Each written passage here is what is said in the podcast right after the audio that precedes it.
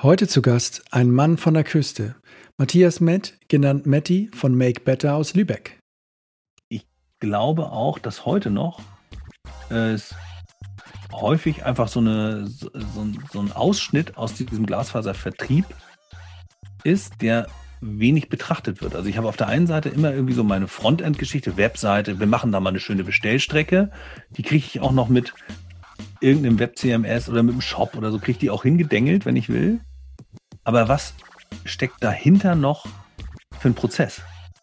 Und wenn, wenn, wenn man plant, Glasfaser zu vertreiben, dann gehe ich natürlich, gucke ich erstmal, in welchem Gebiet kann ich das machen? Habe ich irgendwo Leerrohre? Man ist immer ganz schnell irgendwie dabei zu gucken, die, diese, diese harten Projektnummern, wie weiß ich nicht, wo kommt der Bagger her? Ich brauche einen Tiefbauer und dann haben wir hier noch irgendwie äh, müssen wir noch irgendwie gucken, wie kriegen wir das an den Backbone und an das bla bla bla. Keine Ahnung. Also da gibt es ganz viele Themen, aber so dieses, welches Gebiet bauen wir aus? Wie kriegen wir kommuniziert, in welchem Stadium sich das Gebiet befindet? Vorvermarktung, weiß ich nicht. Sind wir noch, wollen wir irgendwie eine bestimmte Prozentzahl zugrunde legen? Also erst wenn 40, 50 Prozent der Leute unterschrieben haben, dann bauen wir auch wirklich aus. Wie gestalten wir die Kommunikation auf dem Weg dahin? Wollen wir irgendwie dafür sorgen, dass die Leute, wenn, wenn der Vertrag geschlossen ist, sie regelmäßig irgendwie informiert werden über, äh, weiß ich nicht, ja, jetzt ist der letzte Prozent oder der letzte Vertrag abgeschlossen, es steht fest, wir bauen aus, bis hin zur SMS, die rausgeht, äh, wo drin steht, irgendwie nächste Woche biegt der Bagger bei dir um die Ecke und dann geht das aber richtig los. All diese Dinge werden eben nicht, zumindest nicht am Anfang bedacht.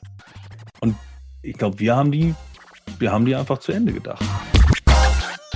Herzlich willkommen bei Utility 4.0, der Podcast zur gleichnamigen Buchreihe über die digitale Transformation der Energiewirtschaft. Von und mit Oliver Doleski und Timo Eckers. Jo, das Gespräch mit dem Matti war auch ein ganz persönliches, so ein bisschen für mich, weil ich habe mit ihm ja den Stadtwerke Innovators Day zusammen veranstaltet und wir hatten eine relativ äh, intensive Zeit Ende 2020, Anfang 2021 und ähm, ja, ist für mich ein tolles Beispiel dafür, wie man ähm, einer gemeinsamen Vision hinterher eifern kann, gemeinsam, ohne groß irgendwie Verträge zu schließen oder irgendwie sich irgendwie abzusichern.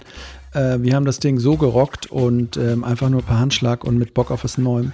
Insofern war das nochmal ganz wertvoll für mich zu erfahren, wie er eigentlich der geworden ist, der er ist und ich finde es auch eine ganz interessante Geschichte, weil es nicht so, ähm, ja, es ist nicht immer auch wieder so diese High-Flyer-Geschichten ähm, von, ja, sag ich mal, Unternehmen oder Menschen, die immer bestens ausgebildet sind, immer einen 1A-Karrierepfad hingelegt haben, vielleicht schon erstes Börsengeld eingesammelt haben mit ihrem Startup und groß denken.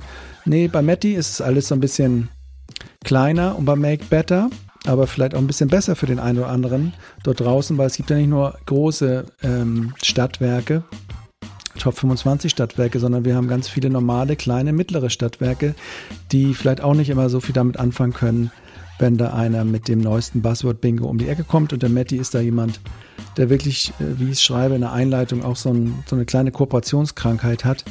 Ähm, er kann einfach sehr gut zusammendenken, äh, nach vorne denken, auch diverse Ansätze zusammenbringen. Ähm, er ist da wirklich auch, äh, sein Produkt heißt zwar Consumer Hub, aber er ist irgendwie auch ein Hub für sich, ähm, den man auch mit einkauft, wenn man bei MacBetter unterwegs ist. Insofern spult vor, wenn ihr äh, nicht Lust habt, die ganze Geschichte von ihm zu hören. Ich hatte Lust, das geht glaube ich bis äh, Minute XY. Ich schreibe es in die, in die Show Notes. Und dann hört euch mal an, was Make Better aus Lübeck noch so machen kann zum Thema Glasfaser und äh, Integrationssoftware, Consumer Hub genannt für, für Stadtwerke. Alles klar. Ich sage mal herzlich willkommen zu einer neuen Folge von Utility 4.0. Ähm, zusammen mit Matti, Matthias Mett. Ähm, wie soll ich dich vorstellen, Matti? Ähm, ja. ja irgendwie. Erstmal Hallo. Erstmal Hallo, ja, moin. Und hallo, es, Timo. Ja, hallo. Es ist etwas Besonderes, weil wir uns schon ein bisschen länger kennen. Nee, wir kennen uns eigentlich noch nicht so lange, aber wir hatten, ich weiß nicht, ob irgendjemand das mitverfolgt hat, vielleicht da draußen, den Stadtwerke Innovators Day Anfang diesen Jahres das erste Mal digital zusammen gemacht in einer wunderbar lockeren, entspannten, fokussierten oder irgendwie auch erfolgreichen Kombinationen haben wir das auf den Weg gebracht und ähm, Matti hat immer schon mal gesagt, lass uns auch mal einen Podcast machen über meine, meine eigentliche Firma und ähm, ähm, ich denke auch, warum nicht? Auf jeden Fall. Sehr okay. gerne. Insofern, äh, schön, dass du da bist. Ja, ähm, vielen Dank, dass du äh, mich eingeladen hast. Super. Cool, genau. Und wie immer das hier so abläuft, reden wir mal über uns persönlich oder über dich persönlich. Ähm, ich weiß, du bist gerade von der Insel gekommen, ähm, hm. quasi aus einem kleinen Urlaub, aber wo bist du denn so insgesamt hergekommen? Und ja, erzähl mal ein paar Sachen über dich, deine, deine wilde Jugend, deine Aufbaujahre. Ein paar Sachen hast du schon mal gedroppt bei mir, ein paar kannst du hier hm. weglassen, vielleicht hast du ein paar Details dabei. Aber wie bist du jetzt da nach Lübeck an die Trave gekommen? Ja, also ursprünglich bin ich ja äh, an der Trave auch geboren hier in, in Lübeck. Da war ich zwischendurch mal weg und bin dann wieder zurückgekommen. Also irgendwie ähm, gab es ja in, in meinem Leben schon 90er, in denen was passierte. ähm, und äh, in den 90ern habe ich, ich habe Vertrieb gemacht tatsächlich für, äh, für in der Textilindustrie und äh, war eine Zeit lang in Bremen und habe dann da äh, so vier Jahre ge gearbeitet, gelebt und äh, so Sachen gemacht. Spul noch mal ein bisschen nach vorne, noch weiter. und dann noch, noch, weiter nach vorne, ja. weiter nach vorne. Wie? Ja. Was weiter nach vorne? Ja, so deine, deine Jugend. Wo bist du denn? Äh, also in Lübeck äh, geboren, groß geworden. Äh, und da ja. so, du musst mir jetzt nicht deine, deine. Ja. Ab, ab, der Pubertät können wir ja mal anfangen, irgendwie so. Ab der aber, Pubertät. Ähm, ja. Wie, wie bist du da so groß geworden? Wie muss man sich das vorstellen? Hast, hast du Geschwister eigentlich noch? Nee, ne? Ja, ich habe eine, eine, eine, Schwester, eine kleine Schwester, wobei äh, man von Kleinen dann auch nicht mehr sprechen kann. Aber ähm, genau, also eine kleine Schwester. Wir sind eigentlich so eine, so eine klassische äh, Standard vierköpfige äh, Familie, ne? so irgendwie Mama, Papa, Tochter, Sohn. Äh, natürlich ich, der, der, der Große, na, ist ja klar, der Sohn kommt zuerst, ist ja Logo irgendwie. Ja. Ähm, und, und so Lübecker, so, so und Lübecker. Ostsee und so Segeln und so das ganze Zeug. So, so. Das habe ich, das ich tatsächlich gemacht, aber äh, tatsächlich später. Da war ich dann schon irgendwie so, so äh, Mitte, Ende 20. Da habe ich dann mit dem Segeln angefangen, bin äh, irgendwie auf dem Katamaran, auf so einem Hobby 14 ähm, den, den bin ich dann gesegelt und das ist irgendwie auch komisch, dass man an der Küste groß wird und dann irgendwie so ein halbes Leben lang gar nicht richtig wahrnimmt, dass es ja irgendwie Wassersport gibt. Ja. Äh, das kam spät. Ach so. Ähm, ansonsten habe ich äh, meine, meine wilden die Jugend mit Nietengürtel und, und bunten Haaren irgendwie verbracht. So ist das so ein Metal-Typ auch, ne?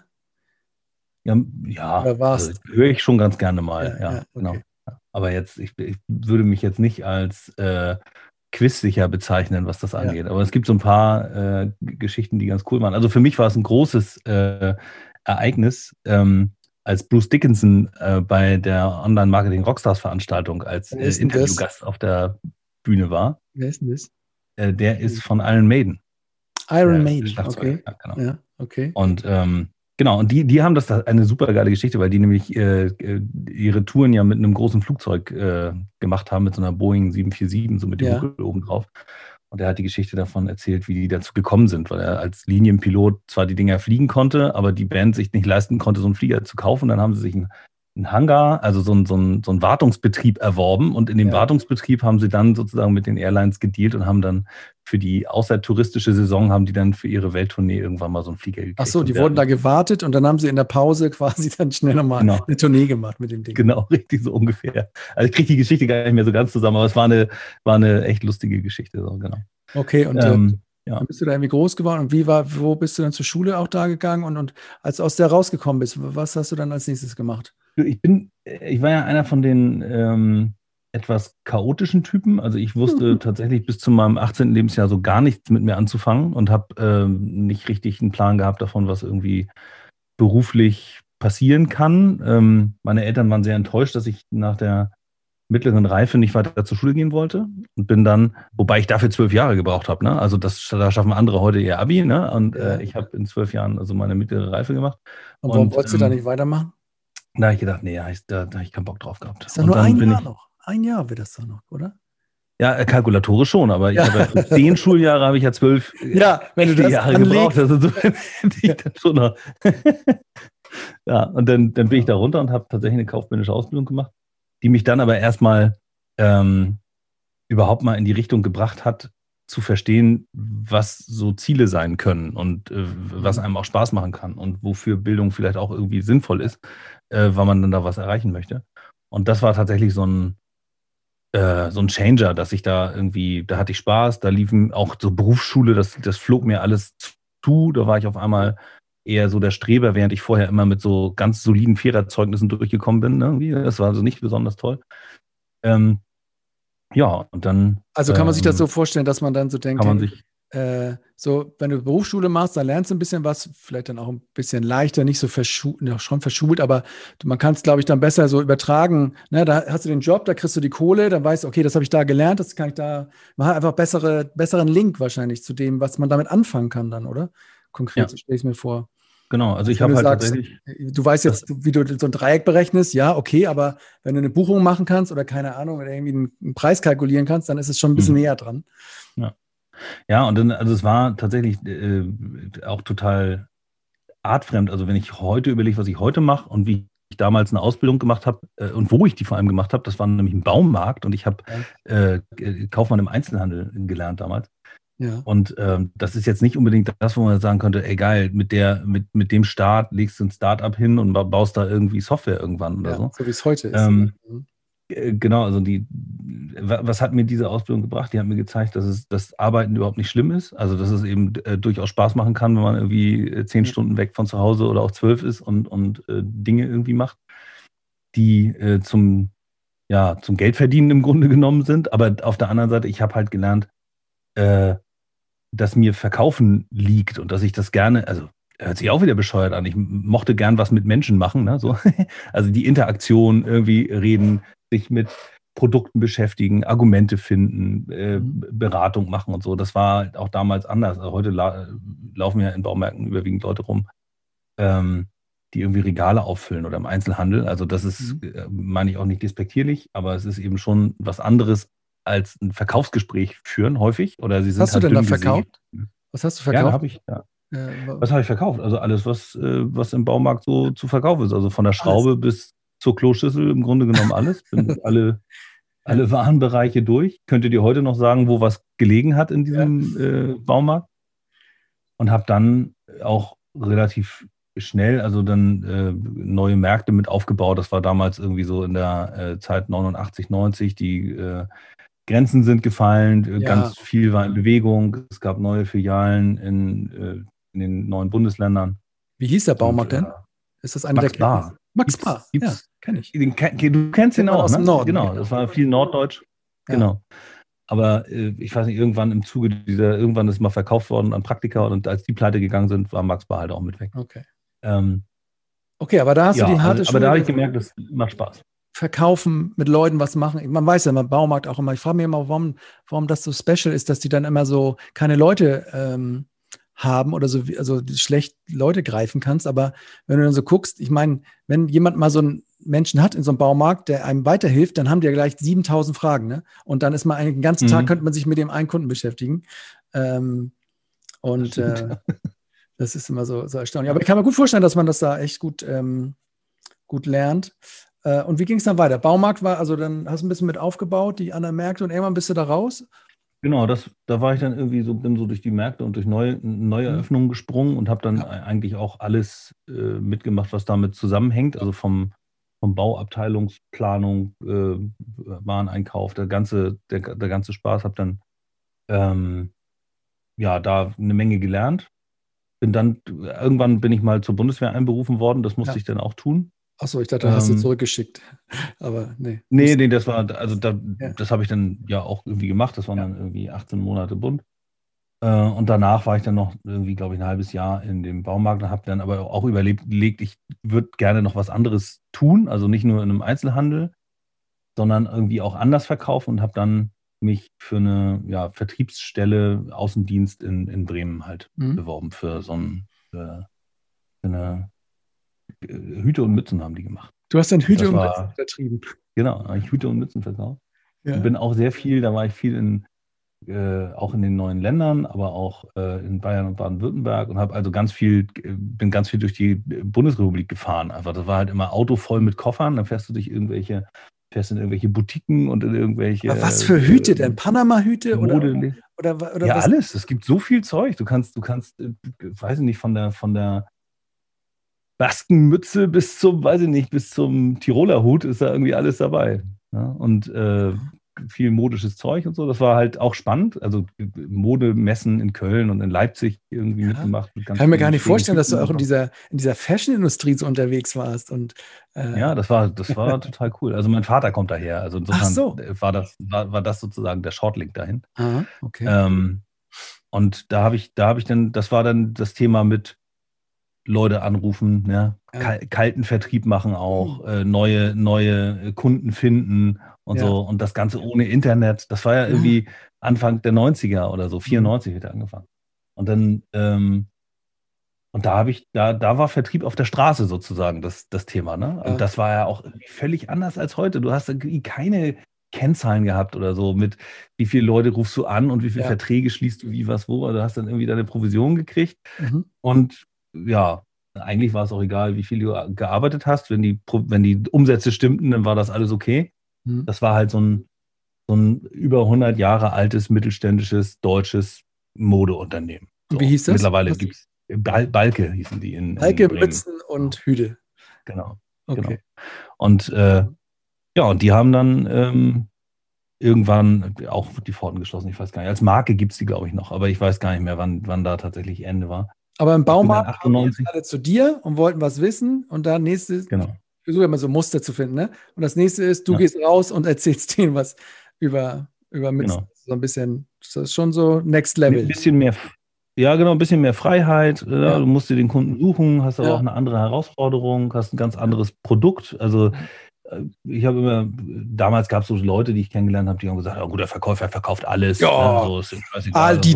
Auf dem Fischmarkt. Genau, Aaldieter.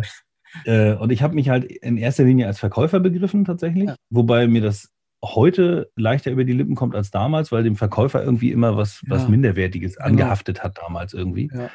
Und so, so der, der Gebrauchtwagenverkäufer, der, der dir irgendwie was was Andrehen will. über den Tisch schiebt, was du gar nicht haben willst und so. Ähm, und äh, aber es ist eben halt ein richtig ernstzunehmender Job, ja. Vertrieb hört sich vielleicht ein bisschen schöner an heute und ist vielleicht ein bisschen ähm, aufgewertet auch, aber die, ähm, die Tätigkeit ist eben immer noch die gleiche. Du hast mit ganz vielen sozialen Kontaktpunkten irgendwie mit, mit, mit Menschen zu tun, nach wie vor. Ist auch scheißegal, was für ein Produkt du verkaufst. Am Ende kaufen es Menschen und die musst du halt irgendwie überzeugen und du brauchst eine gute Argumentation. Und ich bin auch fest davon überzeugt, dass ein guter Verkäufer nicht jedes Produkt verkauft, sondern ein guter Verkäufer sucht sich das Produkt, das er verkaufen möchte und hinter dem er stehen kann. Und ein scheiß Produkt verkauft man halt auch nicht. Ja, ich, ich finde das Das auch eigentlich, Man nicht stehen kann. ich meine, zuletzt verkauft man sich ja auch immer sozusagen selber so ein bisschen oder, oder stellt sich irgendwie dar. Was ich immer nur nicht mag, wenn man so in Vertriebsseminaren ist, immer gibt es so Titel wie irgendwie so nach dem Motto, beim Nein fängt es erst an, sozusagen, ne? So dieses, Ja, ähm, nachhaken. äh, dieses da Nachhakmanagement, ne? Oder Einwandbehandlung nennt man das dann, glaube ich. Einwand, Einwand. Ja, genau. Und, und Einwand. sowas finde ich dann, irgendwie finde ich das uncool. Da. Also für mich ist dann immer so Nein, Genau. ist dann so Nein, da kann man nochmal fragen, wirklich Nein, wirklich Nein, und dann will ich aber auch nichts mehr hören. Ähm, Mhm. Aber da fangen ja andere erst an, ne, sozusagen. Und haben auch Erfolg natürlich Mhm. zugegebenermaßen, aber ist einfach nicht Ja. mein Ding. Also es gab auf dem Weg natürlich auch, gab immer mal Chancen. Also es kennt ja jeder irgendwie, je länger dein, dein Lebensweg wird, desto mehr Chancen gibt es auch, die man mal nicht genutzt hat und so. Oder Möglichkeiten, die man nicht genutzt hat. Und einigen trauert man vielleicht hinterher und anderen eben nicht. Ich weiß, ich habe damals, da gab es so diese Strukturvertriebe für Finanz, äh, Ja. So die äh, Produkte, die dann Dinger. Genau, richtig. Und, und das kam mir immer irgendwie spanisch vor und so. Aber nichtsdestotrotz hatte ich dann mal auch ein Gespräch mit so jemandem, der dann sagt, ah, da hier kannst du richtig Geld verdienen. Und wenn du guter Verkäufer und du kannst ja, du Mhm. fährst durch die Gegend, machst Termine, ist geil, geile Kiste und richtig kannst Kohle machen. Ja. Und äh, da bin ich dann irgendwann aufgestanden und rausgegangen, als dann der Spruch, es war halt auch ein Spruch, den habe ich mehrfach gehört im, im Laufe meines Lebens, äh, jeden Tag steht ein Dummer auf. Echt? gedacht, Jeden Tag. ja, jeden das ist ja schon Tag fast ein. Episodentitel hier für, für den Ja. Folge. Jeden Tag steht ein Dummer. Aber Jeden Tag steht ein Dummer auf. Ja. Und das war, da habe ich so gedacht, ah, wie, mit wie wenig Wertschätzung kann man eigentlich einem Kunden gegenüber ähm, im Mindset durch die Gegend rennen. Ne? Also so nach dem Motto, ist mir scheißegal, was der Kunde kauft bei mir, ob dem was, ob dem was Sinnvolles oder Unsinnvolles oder was Blödsinniges verkaufe, völlig Wurst. Hauptsache, ich habe meine Kohle und jeden Tag steht ein Dummer auf. Irgendwie kriegst du es irgendwo, irgendwo immer einem umgehängt. Ja. Und das sind so Dinge, die habe ich irgendwie, ja, fand ich nicht so geil, ehrlich gesagt. So, ne? Und irgendwie muss man seinen Wertekanon dann irgendwie auch mal entwickeln. Mal, und das waren so, das ist, sind so meine na, Meilensteine kann ich vielleicht nicht, aber vielleicht ist es doch ein Meilenstein, so, so ein Erkenntnismeilenstein, so nach dem Motto, alles klar, ich weiß auf jeden Fall mal, was ich nicht will, so ein Zeug will ich nicht machen. Okay, was kam nach den Mützen?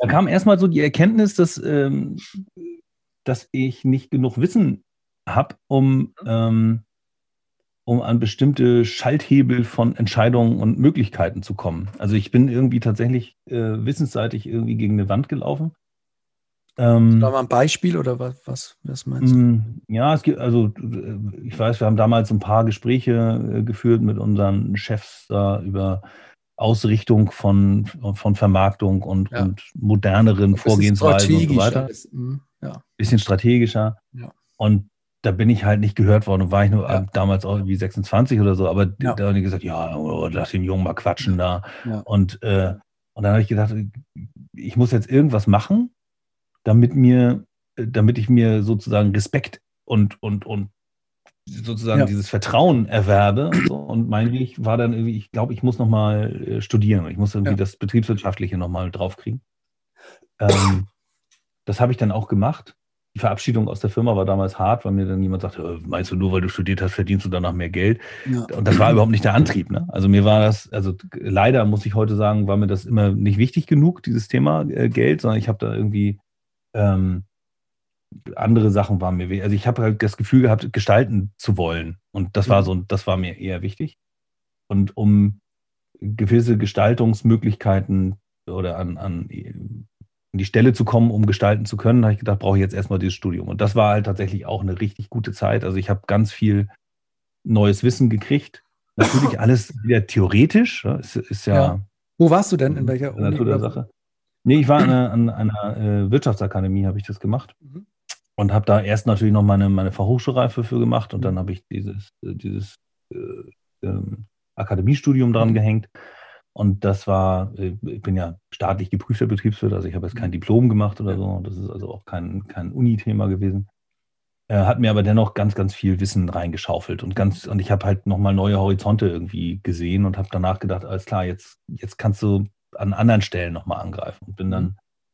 ähm, nach diesem Studium, wo ich auch wieder viel Spaß auch in der Interaktion mit meinen Mitstudierenden und und und äh, ja, ihr ja, wart trinken, ne? kommunizieren und ja, na, wir waren nicht nur trinken, mhm. aber wir haben halt auch, wir haben halt äh, Gruppenarbeiten, was, was man da so alles macht und da, ja, ja. da, da ist so dieses Thema Team und das war halt immer so ein, so ein starkes äh, Motiv, dass ich immer in mir oder seit der Zeit, glaube ich. Also vielleicht habe ich es vorher auch gehabt, aber nicht formulieren können, aber seit der Zeit weiß ich irgendwie so, die Qualität einer einzelnen Person ist einfach nicht ausreichend, um geile Dinge voranzubringen. Du musst halt irgendwie Diversität und, Mehrschichtigkeit und, und mhm. andere äh, Kompetenzen irgendwie zusammenbringen, damit man gemeinsam irgendwas bewegen kann. Und das habe ich in der Zeit irgendwie ganz stark gefühlt und habe danach auch so ein, so ein ganz starkes äh, Bedürfnis gehabt, das irgendwie in die Tat umzusetzen und irgendwie ein geiles Problem zu finden, mhm. an dem ich mich dann mit, mit Menschen gemeinsam dran versuchen kann. Das hat dann wieder ein paar Tage gedauert, bis das soweit war, aber trotzdem war mir das dann schon klarer irgendwie zu dem Zeitpunkt. Und dann ähm, bin ich nach dem Studium nach Köln, nach Loma gegangen. Es ist äh, um die Ecke, ja. Mhm. Ist nicht so sehr weit weg bei dir da. Äh, und habe in einem Unternehmen angefangen, die haben sich dann um E-Procurement-Lösungen gekümmert. Procurement war halt noch ähm, Einkauf. Einkauf. Einkaufsprozesse mhm. und elektronische Einkaufsprozesse ähm, für, für C-Güter, also klassischer Fall. Wir haben sonst großes Regulatorium mit Freigabeprozessen, bla bla bla. Und je kleiner der Wert des Produktes wird, desto weniger notwendig sind solche Freigabeprozesse. Aber viele ja, Unternehmen so haben traditionell diese Freigabeprozesse sozusagen für alle Produkte. Mhm. Und wenn ich das elektronisch unterstütze und das Ganze irgendwie digitalisiert abbilde, dann kann ich das eben halt deutlich schneller und effektiver irgendwie über die Bühne bringen. Das ist so die äh, kurze Story dazu. Mhm. Und ähm, ja, und das war irgendwie schon mal ganz cool, weil es für mich äh, einerseits das Thema, es war wieder Vertrieb, aber es war eben jetzt ein digitales Produkt. Mhm. Es war eine Story, eine sinnvolle, prozessoptimierte Geschichte. Mhm. Und ähm, es hat eben diesen, diesen digitalen Impact gehabt. Und alles irgendwie, ja, war schon hip und, und, und cool und es sollte auch eine AG werden. Und das war halt auch so diese Dotcom-Blase-Zeit, ne? Mhm. So, und alle, alle mussten AG werden und überall floss das Geld in rauen Mengen und so. Mhm. Ähm, ich bin dann von da tatsächlich äh, dann zu einem Münchner Unternehmen gewechselt. Die gibt es auch heute noch, Mercateo heißen die. Was äh, machen auch immer noch so, so ein, also auch immer noch Procurement-Lösung, aber, mhm. äh, aber auch viel Webshop-seitig. Ich muss aber gestehen, ich bin da gar nicht mehr so ganz auf dem auf ja. dem Stand, was da jetzt so in der Zwischenzeit passiert ist. ähm, und die, äh, da war, da war ich auch als Vertriebler dichter noch an der Entwicklung dran, irgendwie. Mhm. Wobei nicht, ich habe da nicht mitgestaltet, aber gab es halt auch regelmäßig irgendwie Informationen. Was ist als nächstes Feature geplant? Was ist da mhm. irgendwie angedacht gewesen? Und da war damals auch äh, E.ON involviert in, in, die, also investiert, würde man jetzt sagen. Ähm, und ja, das war, eine, das war schon auch eine coole Zeit. Und da habe ich dann meine erste Berührung auch zur Energiewirtschaft gehabt, weil natürlich durch, die, mhm. durch das E.ON-Engagement bei Mercateo war das Ziel, Stadtwerken, Energieversorgern eben genau diese E-Procurement Lösungen irgendwie nä näher zu bringen, damit die ihre Prozesse besser in den Griff kriegen. Und dann sind wir da, haben wir auch Ochsentour-mäßig über, sind wir über Land gefahren sozusagen und haben dann unsere Vorträge gehabt in irgendwelchen Gasthöfen mhm. äh, und, und erzählt, wie das funktionieren kann, wo da die Chancen liegen, was man da irgendwie an Prozessen besser machen kann. Und dann musst du dir aber auch vorstellen, das war 2000 irgendwas, 2001, das ist also 20 Jahre her. Mhm. Da ist diese Idee unter Energieversorgern nicht unbedingt auf total fruchtbaren Boden gefallen. Haben ein paar mitgemacht, aber. Das war ja war kurz halt nach der Liberalisierung, ne? Die haben wahrscheinlich genau. eh noch ihr Lager voll gehabt mit goldenen Muffen für 20 Jahre eingekauft, weißt du? Und äh, genau. du kamst jetzt mit so einer digitalen E-Procurement-Software da um die Ecke. Das, fand, das war, hat genau. nicht so Resonanz gefunden dann, ja. Nee, das war also nicht so super erfolgreich. Und dann kam dazu noch, dass das SAP damals eben halt auch noch irgendwie so E-Procurement-Ansätze gefahren hat. Und es gab natürlich auch andere ja. Wettbewerber, die auch den Markt irgendwie an anderen Stellen erschlossen haben. Und das lange oder das Ende des Liedes war dann, dass Eon sein Engagement aus, äh, aus der Company dann zurückgezogen hat und dann äh, war dann relativ schnell auch klar, dass da äh, Kapazitäten abgebaut werden sollten. Und du warst so eine Kapazität. Eine dieser Kapazitäten. ja, okay. Genau. Ja. Und dann? Ähm, ja, und dann habe ich, äh, oh Gott, jetzt muss ich gerade überlegen, was habe ich danach gemacht? Dann, dann bin ich zu, ähm, dann war ich sehr frustriert ich habe gedacht, okay, jetzt habe ich da so viel Energie reingebracht und ich habe da so dran geglaubt, jetzt muss ich irgendwie Abstand haben. Mhm. Und äh, den habe ich mir dann in der, jetzt muss ich echt überlegen, wie die hieß. Das war irgendwie auch eine Akademie der Wirtschaft. Da habe ich halt äh, auch so ein bisschen kaufmännische Buchführung und so, habe da als Dozent äh, eine Weile gearbeitet. Und äh, habe dann einfach so, war dann ganz, ganz raus, habe gedacht, jetzt muss ich mir erstmal orientieren und mal überlegen, was ich als nächstes machen will und habe dann ein bisschen vor mich hin doziert, auch gar nicht so richtig mit volle Pulle Zeit, sondern so ein bisschen Zeit. Ähm, und dann rief mich irgendwann ein Studienkollege an und sagte, ja, er wäre also in der, äh, der war in der Personalvermittlung und sagte, ja, also hier in Lübeck gibt es das Trägerwerk, da gibt es jetzt einen Wechsel in der, mhm. Äh, in der, wie heißt das noch, äh, im Vorstandsvorsitz. Und äh, man hat da irgendwie vor, sich von kleinen Konzernen GmbH zu trennen und die outzusourcen und so. Das mhm. halt Dräger ist in Lübeck einer der größten Arbeitgeber, ähm, macht Medizintechnik ähm, und, und also Träger Medical, Träger Safety, das sind so die beiden Unternehmensteile. Ein Hidden Champion mit, und, Welt, mit Welt. Ja, genau. Also, da ist, also Träger hat halt jetzt aktuell in der Corona-Phase war ja. Träger so einer von denen, die haben ganz viele Beatmungsgeräte durch die Landschaft geschickt und haben da, glaube ich, relativ viele Aufträge gekriegt. Ja. Ähm, und die haben auf ihrem Campus. Oder dann bist du genau, die haben auf ihrem, da bin ich zu Dräger, genau, die haben auf ihrem Campus halt äh, sehr viele Zulieferbetriebe gehabt, die sie als eigene GmbH jeweils betrachtet mhm. haben und, und, die haben dann gesagt, okay, wir können das auch outsourcen. Und da war dann der Auftrag, äh, gewisse Gesellschaften sozusagen äh, zu verkaufen, ne? also mhm. sozusagen Outsourcing-Partner zu finden, die das dann irgendwie betreiben. Dann bist und du quasi aber darüber auch wieder in die Heimat. Ne? Du warst jetzt da irgendwie so unterwegs, da irgendwo in München Und, und, oder bist du vorher genau, Also ich habe ich habe auch, als ich, als ich für die Münchner Mercateus gearbeitet habe, habe ich auch schon, äh, war zwar immer mal wieder in München, aber ich habe halt nicht in München gelebt, ne? sondern ich habe halt äh, schon hier in Lübeck äh, ja. meine, meine Heimatbasis gehabt und bin dann von hier aus in Norddeutschland unterwegs gewesen.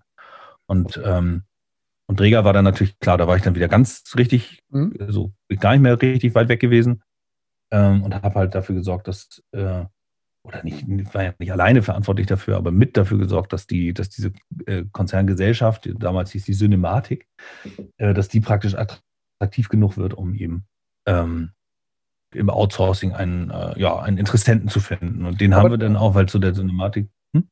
Aber dann hast du ja quasi, nachdem du, also erst hast du, was, hast du Bohrmaschinen verkauft, dann hast du Hüte verkauft, dann ähm, ja. bist du digital geworden, dann hast du Einkauf gemacht, dann hast du immer dich verkauft, jetzt verkaufst du ganze, ganze Firmen. Also es ist schon immer so ein bisschen um das ja, Ein- und Verkaufen, erst analog und dann mit gutem digitalen Touch äh, und dann eine ganze Firma. Ist das schon, also irgendwie so ein kleines Muster ist da schon dabei. Ja, äh, vielleicht, aber wobei, wie gesagt, ich habe da nicht die Firma irgendwie äh, ja, eigenmächtig verkauft oder so. Das war halt, ich war halt einer von vielen, ne, ja, die da ja, an, dem, an dem Thema gearbeitet haben. Mhm. Ähm, und da habe ich aber auch eine Menge gelernt. Ne? Also so, diese Unterscheidung zwischen im Klein-Klein und im großen Denken zum Beispiel, das war halt, ähm, man verzettelt sich halt schnell in kleinen Dingen. Das habe mhm. ich da gemerkt. Ähm, und verliert den Blick für, für große Zusammenhänge, wenn man so dicht vor der Tafel steht irgendwie. Ähm, und äh, genau, und da jetzt in, in, solchen, in solchen Gemengelagen oder in solchen, in solchen Spannungsfeldern zu operieren, dass ich auf der einen Seite musst du operativ tätig sein, musst auch da Vertrieb machen, musst auch da mhm. deine Sales Pitches irgendwie vorbereiten und, und, und die, die Kundenbasis erhöhen. Ne? Also so eine, die Gesellschaft hat halt einen großen Kunden gehabt, das war Träger. Wenn mhm. aber jemand extern das Ding kaufen soll, dann, dann macht es das natürlich sinnvoll, dass da auch andere Kunden ja. sozusagen existieren. Also versuchst du da Kunden zu akquirieren. Und gleichzeitig versuchst du aber irgendwie auch äh, die, die Zusammenhänge, also auch die internen Kunden innerhalb des Träger Campus sozusagen äh, weiter einzubinden. Und äh, das war dann auch ganz lustig, äh, irgendwann gab es so eine Phase, da waren wir dann dicht dran an dem Verkauf, da ging es dann drum, da haben wir hier einen Vertrag. Und jetzt ist das aber so ein Vertrag, der läuft dann aber, weiß ich nicht, da gab es dann zwölf Jahre Outsourcing. Also ich glaube, ich bin jenseits meiner Non-Disclosure-Geschichte mittlerweile. Also, rausschnippeln. Ja, wie viel Geld da geflossen ja. ist und so. Mhm. Und, und dann, dann gibt es Vertragsverhandlungen und dann bereitest du da Dinge vor dafür. Und dann wird das alles nachher zerpflückt von Juristen. Und da, das waren so Momente, wo ich dann gedacht habe, scheiße, so viel Arbeit und du kannst ja gar nichts. Oder große, großer Frustmoment und so.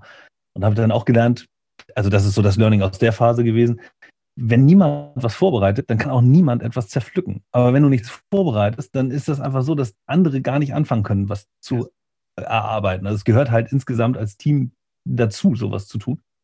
Äh, und das ist so, dass, dass äh, diese Frustrationen, die da passiert sind, die haben mir äh, eben schon gezeigt, dass wenn einer, wenn keiner das macht, dann können andere nicht arbeiten. Und das ja. Und ja, das ist manchmal so mein, eine ganz ehrenhafte Aufgabe oder äh, Rolle, wenn man als erstes mal was zusammenschreibt oder zusammenbaut, wohl wissend, dass die, die danach kommen, wahrscheinlich kein gutes Haar dran lassen, aber sie brauchen das, mhm. um darauf äh, aufzubauen. Ne? Ist natürlich genau. so, ja. Sehr, sehr. Ja, und das ist, also passiert mir immer wieder auch, dass, also auch bei mir selbst tatsächlich, also ich bin jetzt nicht ähm, so eine so ein Mensch, der irgendwie vor, vor Selbstsicherheit irgendwie, äh, so weiß ich nicht, strotzt oder so. Ja? Also es gibt immer wieder so diese reflektierte Überlegung, oh, ich wusste es alle, ich bin zu blöd für die Welt. ähm, aber äh, man muss halt manchmal einfach äh, so ein paar Risiken eingehen. Ne? Also weil man, wenn man sich total absichert und alles perfekt machen will du wirst nicht fertig. Du, mhm. du kriegst ja nie was fertig. So. Und, ähm, und ja, das ist vielleicht so aus der Phase so eine, ein, eins der Learnings. So. Und dann bin ich mhm.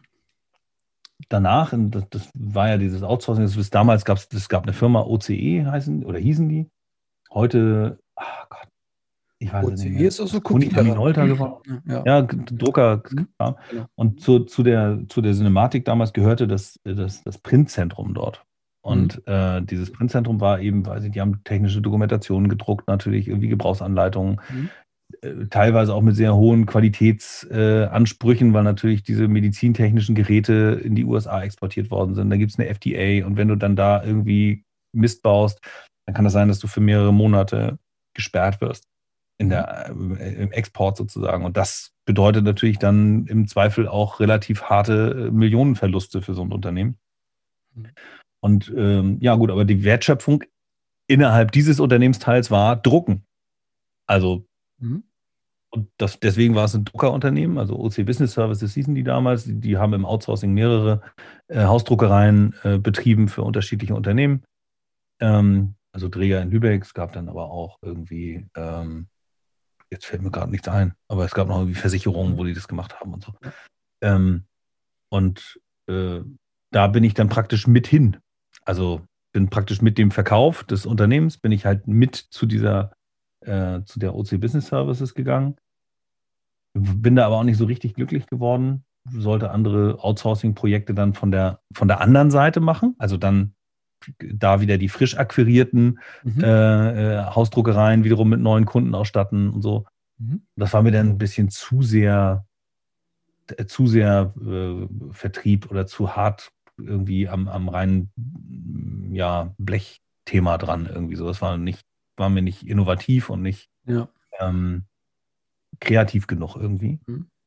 Und äh, dann bin ich, aber dann bin ich auch ein bisschen in die Falle gegangen, bin ich dann zu Xerox gegangen. Das war halt äh, damals die Phase, wo es dann im Digitaldruck das erste Mal Farbdrucksysteme gab, die dem mhm. Offsetdruck nahe kamen und so. Und dann mhm. gab es da irgendwie da eine, eine, gute Story, die sich dann aber auch entpuppte als ein reine, reiner Blechverkauf, also so wie äh, Hard-Selling, Investitionsgut. Da gab es dann damals so große Maschine, iGen, da bin ich dann in England geschult worden auf das ganze Ding, habe gedacht, okay, jetzt gehen wir richtig kreativ in die, äh, in die Vollen und mit TUI irgendwie Booklets machen für, für große Reisen und individualisierter Druck, personalisierte Geschichten. Mhm. War ganz cool, also von der, von der Technologie her super geil, weil es eben mit Software Personalisierungsthemen gab, die dann in einem Output-Gerät irgendwie dann äh, verdruckt und, und, und produziert worden sind und damit auch einen hohen Marketing-Impact hatten. Du konntest also individualisierte Werbung eindrucken, die auf Basis von ähm,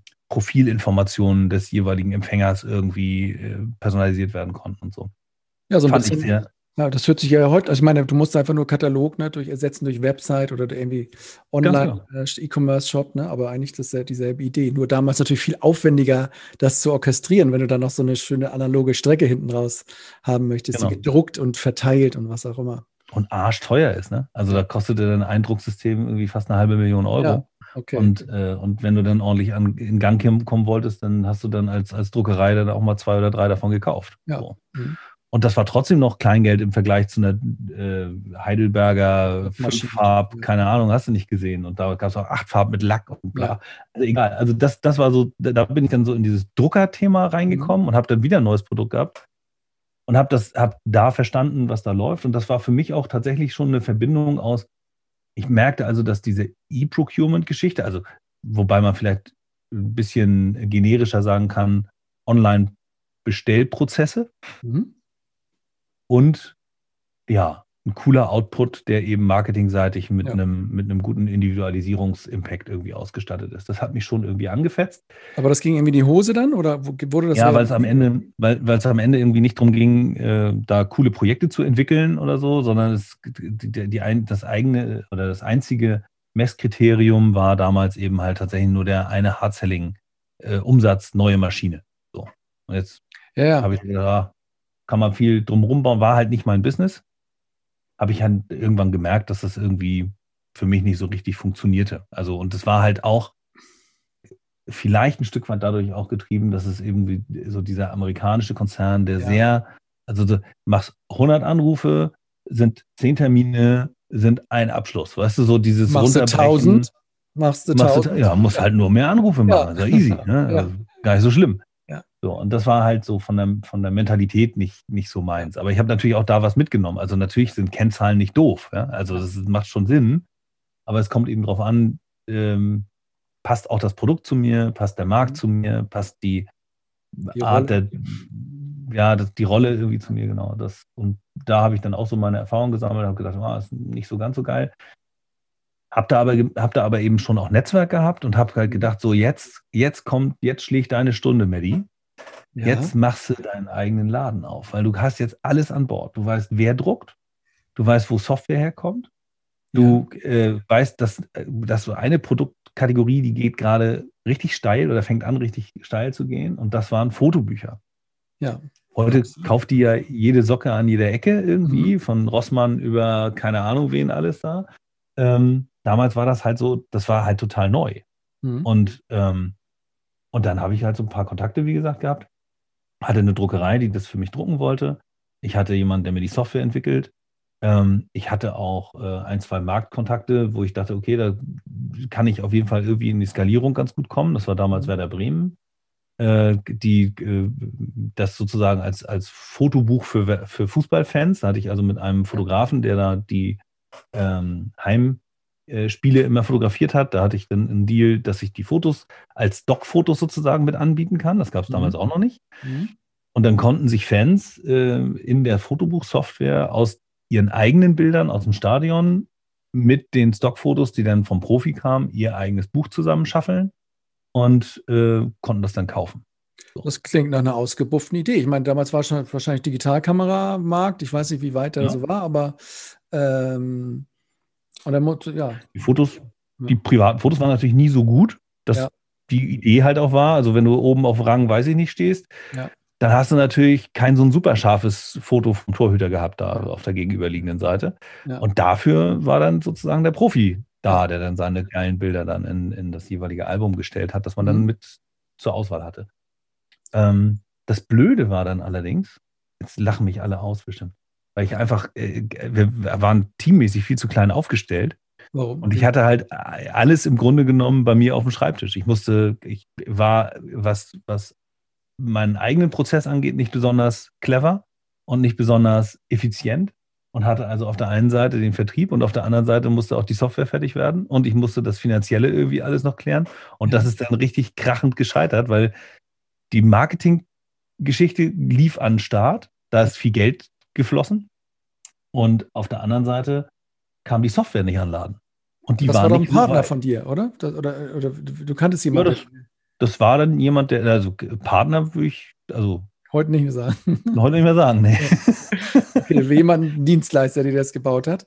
Genau, okay. richtig.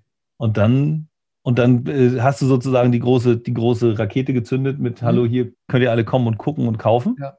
Und dann kamen alle und guckten und konnten nicht kaufen, weil die Software nicht da war. Und als sie alle wieder weg waren, war die Software da.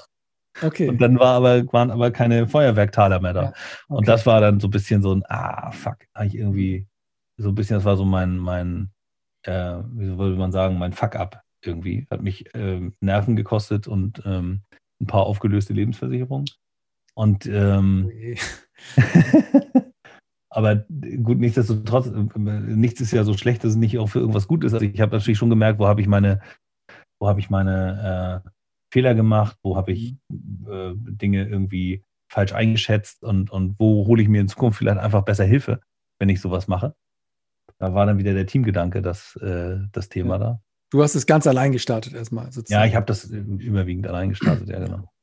Ähm, ja, und dann habe ich, äh, dann habe ich aber versucht, einfach den ganzen Teil, den ich jetzt online gelernt habe, mhm. also da, da ging es ja dann schon mit Internet. Äh, also das, was ich äh, im Marketing wusste und Online-Marketing mir angeeignet hatte, aber eben auch falsch umgesetzt habe und viel zu viel Geld ausgegeben habe für Offline-Aktivitäten, äh, wo man auch 2006 und 2007 und 2008 irgendwie schon durchaus online mehr hätte machen können. Mhm. Das Wissen habe ich dann genommen und habe gesagt, okay, jetzt, jetzt mache ich eine Online-Marketing-Agentur. Und jetzt gehe ich los, jetzt habe ich habe ein Netzwerk, jetzt gehe ich also los. Ich hab, kannte relativ viele Druckereien, ich kannte viele Leute, die einfach im Digitaldruck auch durchstarten wollten und habe dann an der Stelle auch mit den Kontakten und Verbindungen damals Online-Shops im Digitaldruck einfach äh, online-marketingseitig begleitet. Das heißt, das heißt, es gab so Seiten, wo man was, oder was waren das für Online-Seiten für, für ja, das, sowas gibt es heute auch noch. Also die, äh, das sind so Grußkarten oder, oder Einladungskartenportale mhm. und ähm, die machen auch heute Fotobücher. Mhm. Also gibt es alles. Und die hast du, denen hast du geholfen, dass deren Seiten sozusagen bekannt wurden, genau. online vermarktet sozusagen. Mhm. Genau.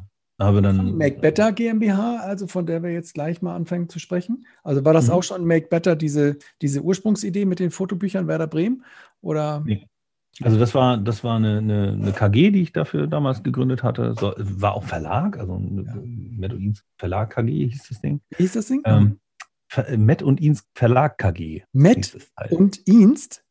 Ins, ja genau. Das war mein, mein KG-Part. Ach so. so Und okay. ähm, genau, also auch ein guter Freund von mir und ist Rechtsanwalt hier. Also der, der, der hat halt äh, das ganze Juristische sozusagen geregelt, äh, weil das sein Fachbereich äh, ist und war. Und äh, genau, und ich habe halt den, den kaufmännischen Part gemacht. Und Make Better und- war auch eine Reaktion auf deine, also als Namensfindung war das auch so eine äh, äh, Reaktion auf dein, dein Fail sozusagen. Jetzt nochmal.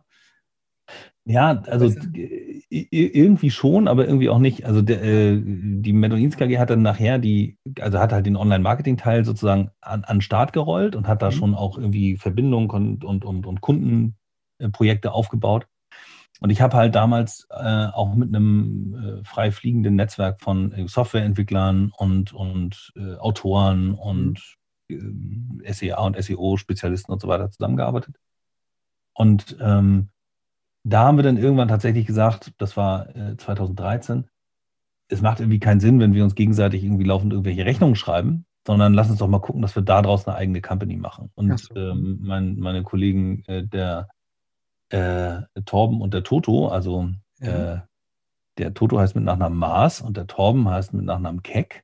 Und die hatten schon eine Marke GBR und, oh, und haben davor auch schon eine andere Firma gehabt, die hieß Elbkutter und haben Software entwickelt. ja. Und ähm, naja, und dann lag eben dieses Make im Raum. Und die haben gesagt, ah, lass uns doch mit Make irgendwas machen. Und ich habe Ja. gesagt, ja, alles klar, lass uns das mit Make machen, dann lass uns doch Make Better machen. Und dann haben wir da irgendwie Make Better draus gemacht. Ja. Und dann haben wir alle gesagt, okay, das, was wir früher gemacht haben, das war schon gut. Und jetzt maken wir das alle better. Und so war das dann für uns die Make Better. Und es ist ja mal gut für einen Kunden, wenn er Ja. die Make Better GmbH mal anruft, wenn er Sachen haben möchte, die ein bisschen besser laufen sollen. Ne? Die ein bisschen besser. Da, laufen. da hat natürlich dein geballtes Marketing-Fachwissen hat da auch schon dran gedacht. Äh, Genau. Ja, ja, gut. dann haben wir so zwischen Ja. Weihnachten und Neujahr waren wir dann beim Notar und haben den ganzen Spaß da irgendwie an den Start gerollt. Und am 21. Januar 2014 ist dann, war dann der Eintrag der äh, MacBetter GmbH im Handelsregister sozusagen. Cool, womit wir ja jetzt endlich beim Thema dieses. Wow, Alter. Aber Schwede. Das ist also, umso älter die Leute werden, umso länger ist dieser Deep Dive in die Vergangenheit, ne, bis man dann mal wieder auftaucht irgendwann. Ähm, ja, du hast, du hast es gewollt. Du hast es so gewollt. Ja, ich wollte es jetzt auch mal, da waren auch noch ein paar Sachen dabei, die ich noch nicht wusste, wo ich dich jetzt natürlich viel besser verstehen kann. Der alte Ja. Nee, vielen Dank. vielen Dank für das ganze Ding. Ja, Äh, alles gut. Ja, lass uns mal hier so ein bisschen harte Fakten machen, nicht so gefühlig in der Vergangenheit rumeiern. Ah, ja, jetzt Ding hier. Make Better. Wow. Vielleicht, also 2014 gegründet und Mhm. jetzt ist ja 2021 und du hast mir gerade äh, ein bisschen stolz auch eure neue Website gezeigt und vielleicht können wir mal einfach einen Sprung jetzt nach heute mal. Mhm. Ähm, ich habe dir machen eigentlich? Fragen ne? mal geschickt. Einfach so ganz die klass klassischen ja, Startup-Pitch-Fragen ähm, mal so ein bisschen durchdeklinieren. Ähm, ja, Make Better GmbH, was, was sind heute zum Beispiel eure Kunden und was haben die für Probleme und wie löst ihr die jetzt? Mal so Mhm.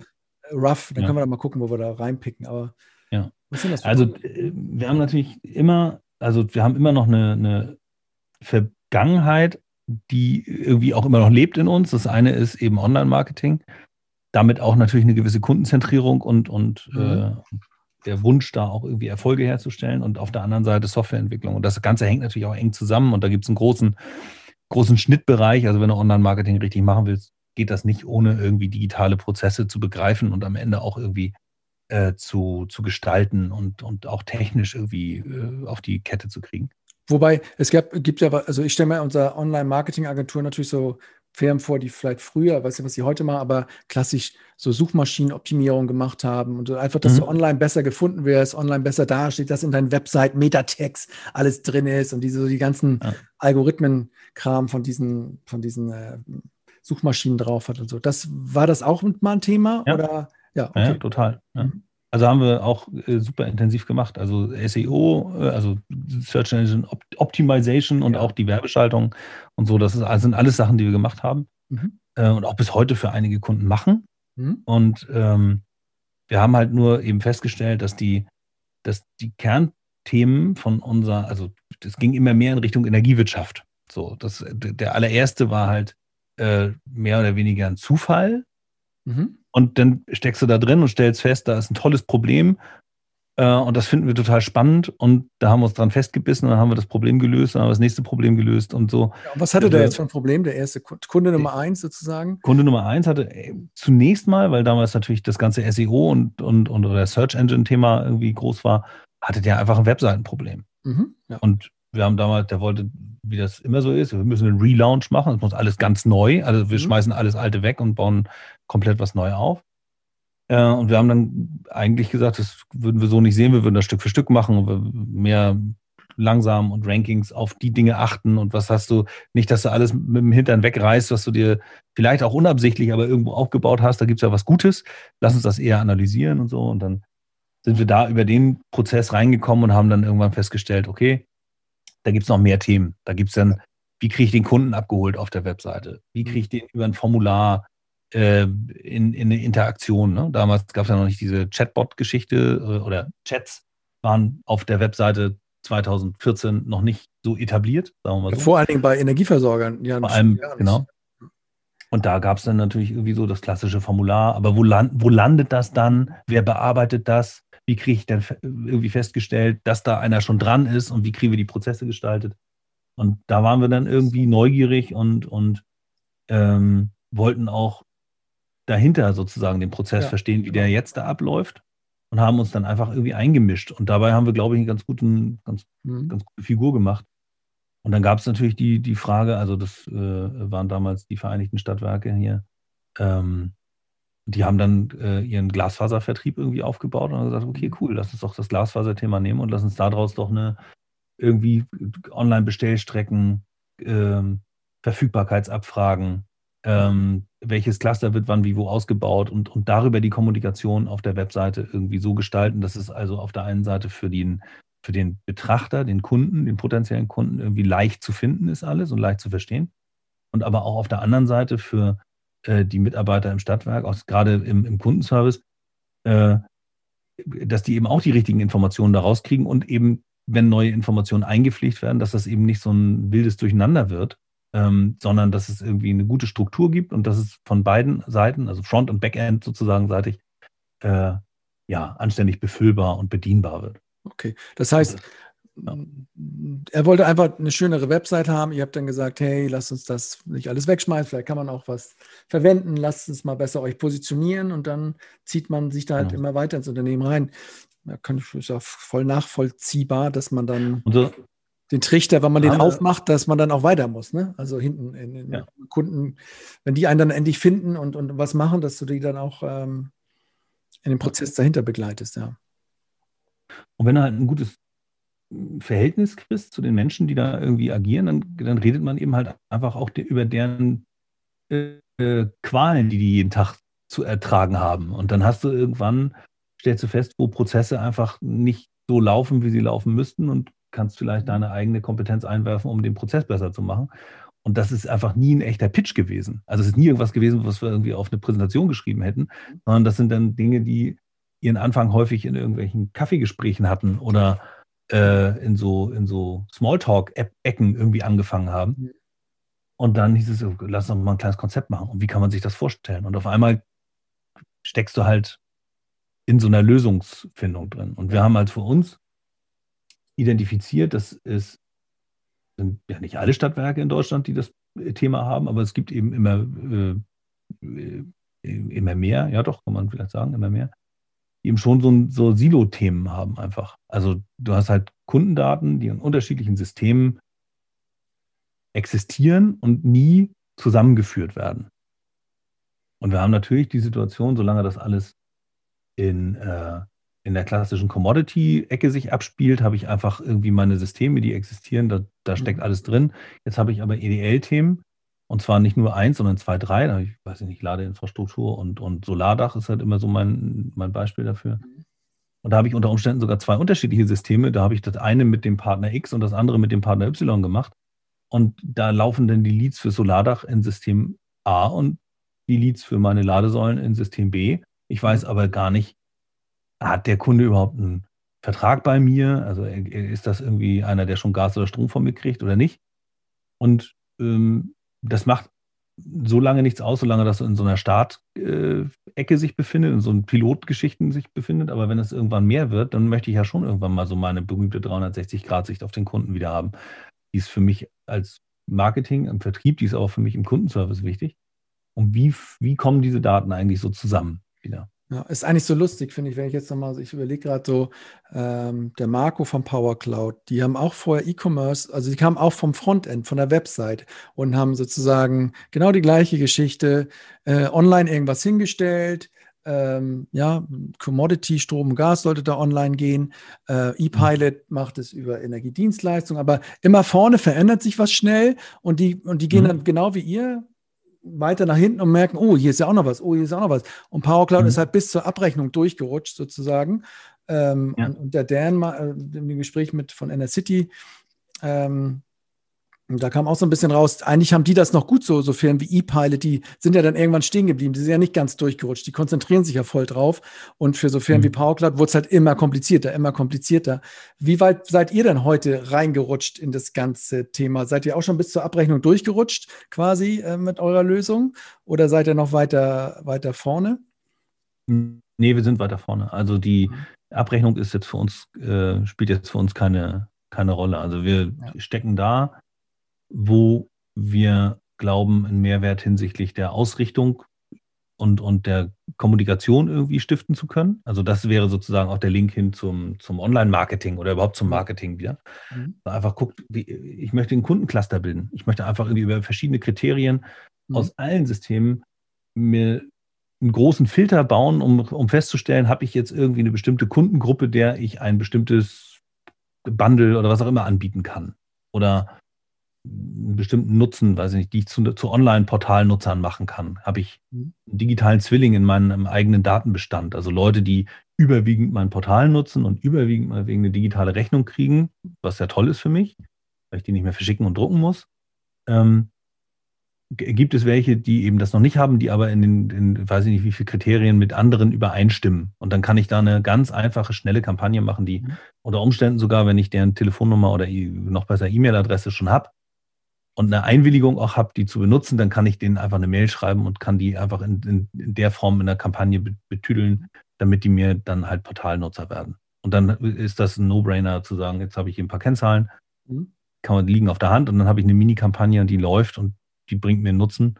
Und ähm, ja, und das ist so, das okay. ist so ein Punkt. Ne? Das heißt, lass mich nochmal resümieren, dann, also hätte diesen ersten Kunden, dann seid ihr auf Glasfaser gegangen? Ich, ich, ich denke mal, also ich frage, erste Frage, wenn die alle so Glasfaser machen, das ist ja, da gab es doch schon auch ganz viele andere Unternehmen, die Glasfaser vertrieben haben, jetzt eine Energieversorger, aber Telcos oder so. Gab es da nicht schon mhm. auch Software immer, äh, die man äh, hätte verwenden können? Ähm, oder haben die sich, ich, ich, mhm. ich, ich vermute immer so, dass Energieversorger stehen ja auch so ein bisschen immer in der in der Kritik, weil sie sich oder, oder dass sie sich immer alles so haben bauen lassen, wie sie das gerne wollen und heute an ihren eigenen verkopften Prozessen irgendwie äh, zum Teil mhm. da zugrunde gehen. Ähm, warum, weißt, weißt du noch diesen Moment? Ich, hat man also sich auch angeguckt, ob man irgendwas Bestehendes kaufen kann oder wollte man ums Verrecken was Eigenes mit euch dann glücklicherweise bauen?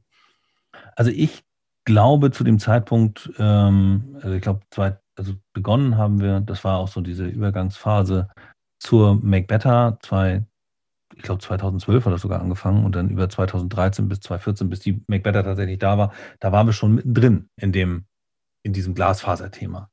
Und ähm, ich habe nie ernsthaft recherchiert, ob zu dem Zeitpunkt es irgendwo eine fertige Lösung gegeben hätte. Ja.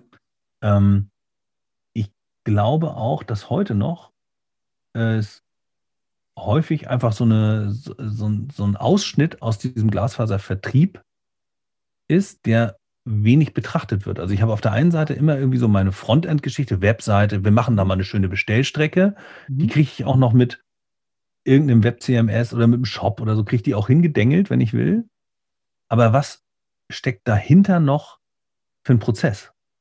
Und wenn, wenn, wenn man plant, Glasfaser zu vertreiben, dann gehe ich natürlich, gucke ich erstmal, in welchem Gebiet kann ich das machen? Habe ich irgendwo Leerrohre? Man ist immer ganz schnell irgendwie dabei zu gucken, die, diese, diese harten Projektnummern, wie weiß ich nicht, wo kommt der Bagger her? Ich brauche einen Tiefbauer und dann haben wir hier noch irgendwie, äh, müssen wir noch irgendwie gucken, wie kriegen wir das an den Backbone und an das bla bla bla. Keine Ahnung. Also da gibt es ganz viele Themen, aber so dieses, welches Gebiet bauen wir aus? Wie kriegen wir kommuniziert, in welchem Stadium sich das mhm. Gebiet befindet? Vorvermarktung, weiß ich nicht. Sind wir noch, wollen wir irgendwie eine bestimmte Prozentzahl zugrunde legen? Also erst wenn 40, 50 Prozent der Leute unterschrieben haben, dann bauen wir auch wirklich aus. Wie gestalten wir die Kommunikation auf dem Weg dahin? Mhm. Wollen wir irgendwie dafür sorgen, dass die Leute, wenn, wenn der Vertrag geschlossen ist, sie regelmäßig irgendwie informiert werden über, äh, weiß ich nicht, ja, jetzt ist der letzte Prozent oder der letzte Vertrag abgeschlossen, es steht fest, wir bauen aus, bis hin zur SMS, die rausgeht,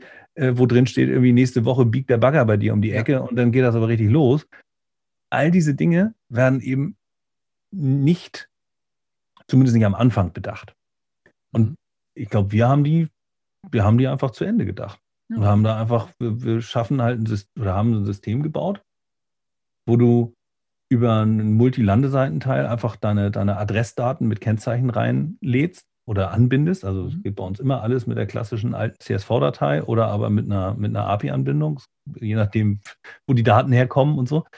Ähm, aber dann kann ich, dann kann ich praktisch meine Landeseiten sich automatisch generieren lassen. Und ich habe Kontrollinstanzen da drin und da bin ich immer aktuell und ich habe nicht viel Hassel irgendwie in meiner Marketingabteilung und äh, in meinem Vertrieb und, und ja, und habe einfach meine, meine Vermarktung da einigermaßen, ähm, ich wollte gerade sagen, auf Autopilot. Nee, auf Autopilot ist das nicht. Aber trotzdem ist es, äh, ist es halt deutlich einfacher, als viele, viele Schritte irgendwie manuell zu gehen. Und mein Kundenservice ist immer Okay.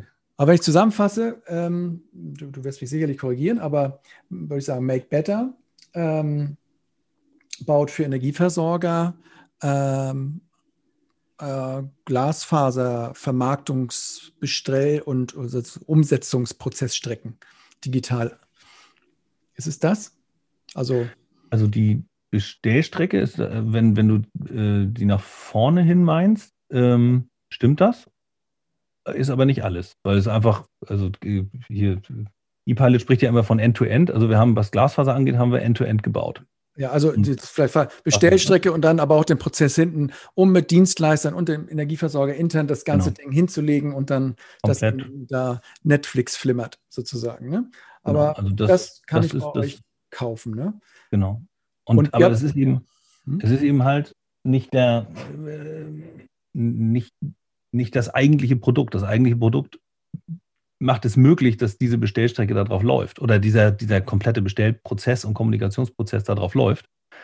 Und ich Was kann ist das jetzt, eigentliche Produkt? Das eigentliche Produkt ist halt unser Datenhub, also Consumer Hub, okay. wo wir eben auch unterschiedliche andere Systeme anstöpseln können. Also wenn ich jetzt mit einem, äh, weiß nicht, ich habe mit Redtree oder mit ePilot äh, was realisiert. Ich habe äh, vielleicht noch ganz andere Systeme irgendwo äh, am, am Start, habe mein ähm, MS Dynamics oder so, äh, wo, wo ich irgendwie Geschäftskunden drin äh, vertrieblich beacker.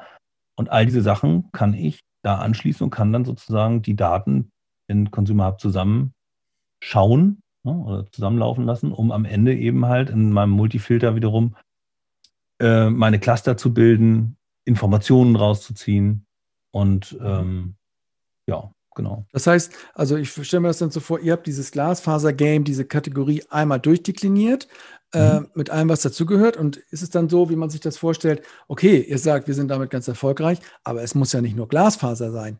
Äh, es gibt ja auch andere Produktkategorien, die ebenso mit vielen Dienstleistern, mit vielen anzubindenden Systemen agiert und dann versucht man das sozusagen zu generalisieren, das, was man da gebaut hat ist, ist so dieses, man fängt mhm. irgendwo an, man hat eine Lücke gefunden, einmal durchgestochen, hat was Gutes hingestellt und versucht dann, ähm, das etwas allgemeingültiger hinzustellen und nicht mhm. Glasfaser Hub, sondern nee, Consumer Hub. Und Consumer können halt auch neben Glasfaser andere Dinge. Ähm, ja.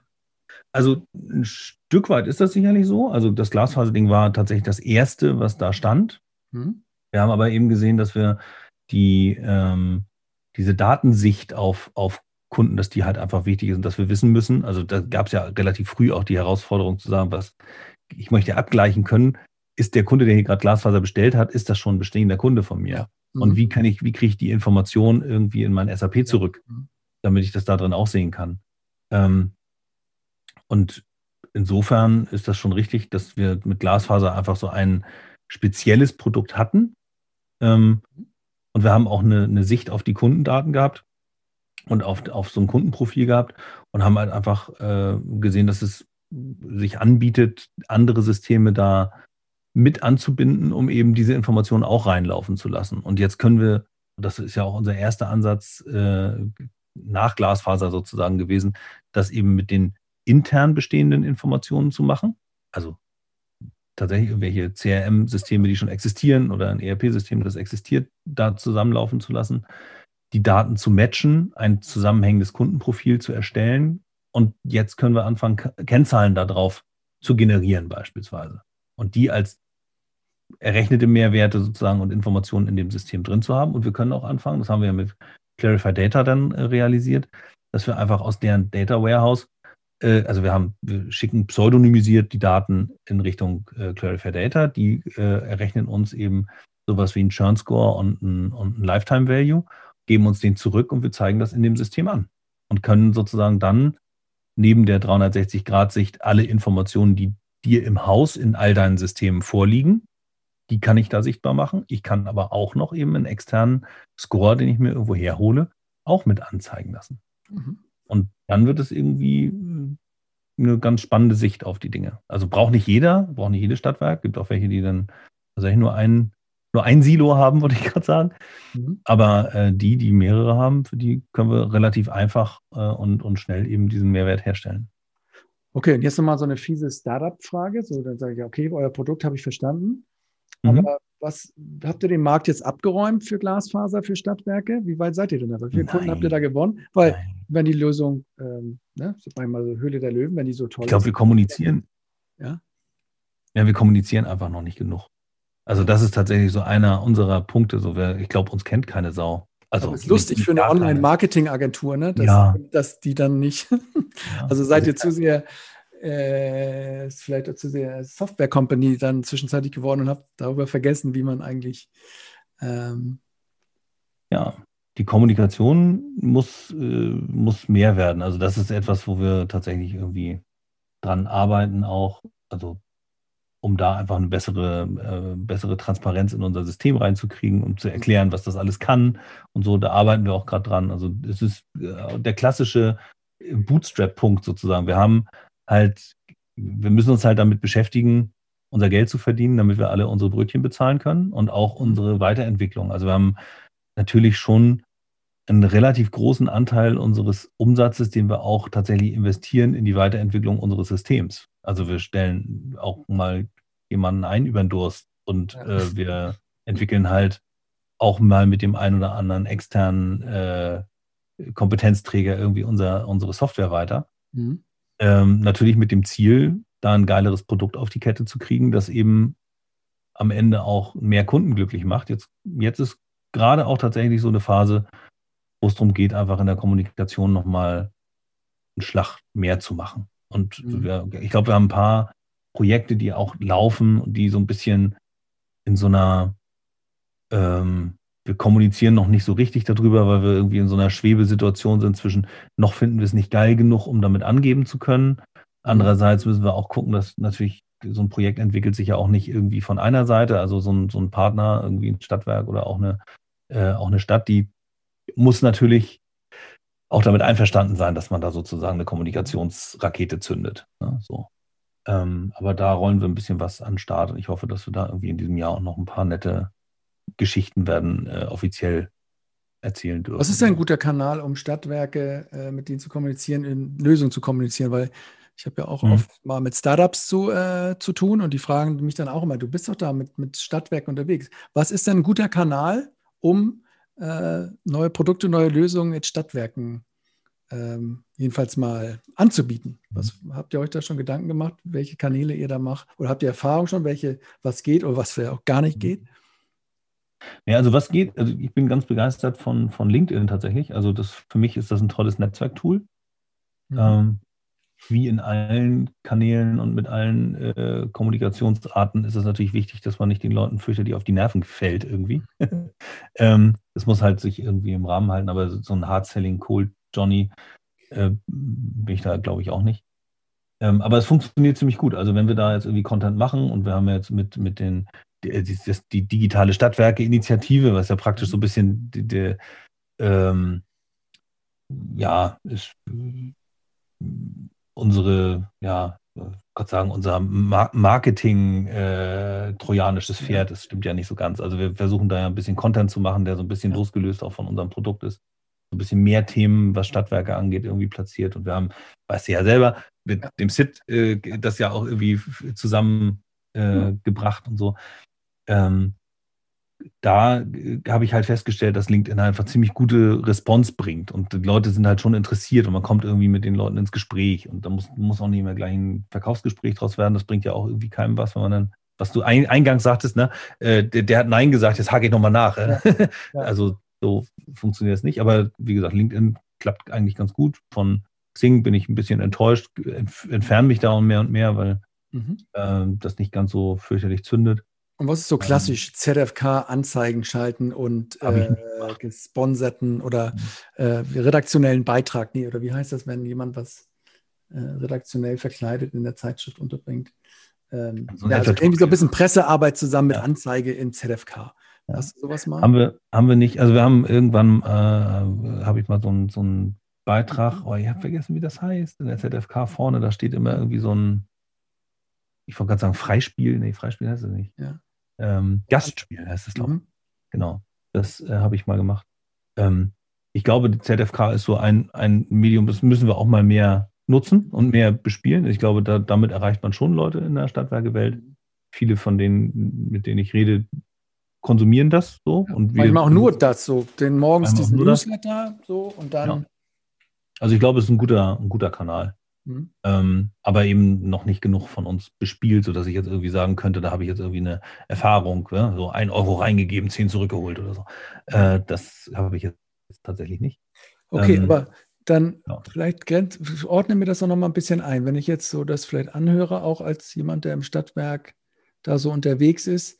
Ähm, es gibt so viele Online- Tools und, und Software as a Service Tools, die bekannten, die man halt so kennt jetzt.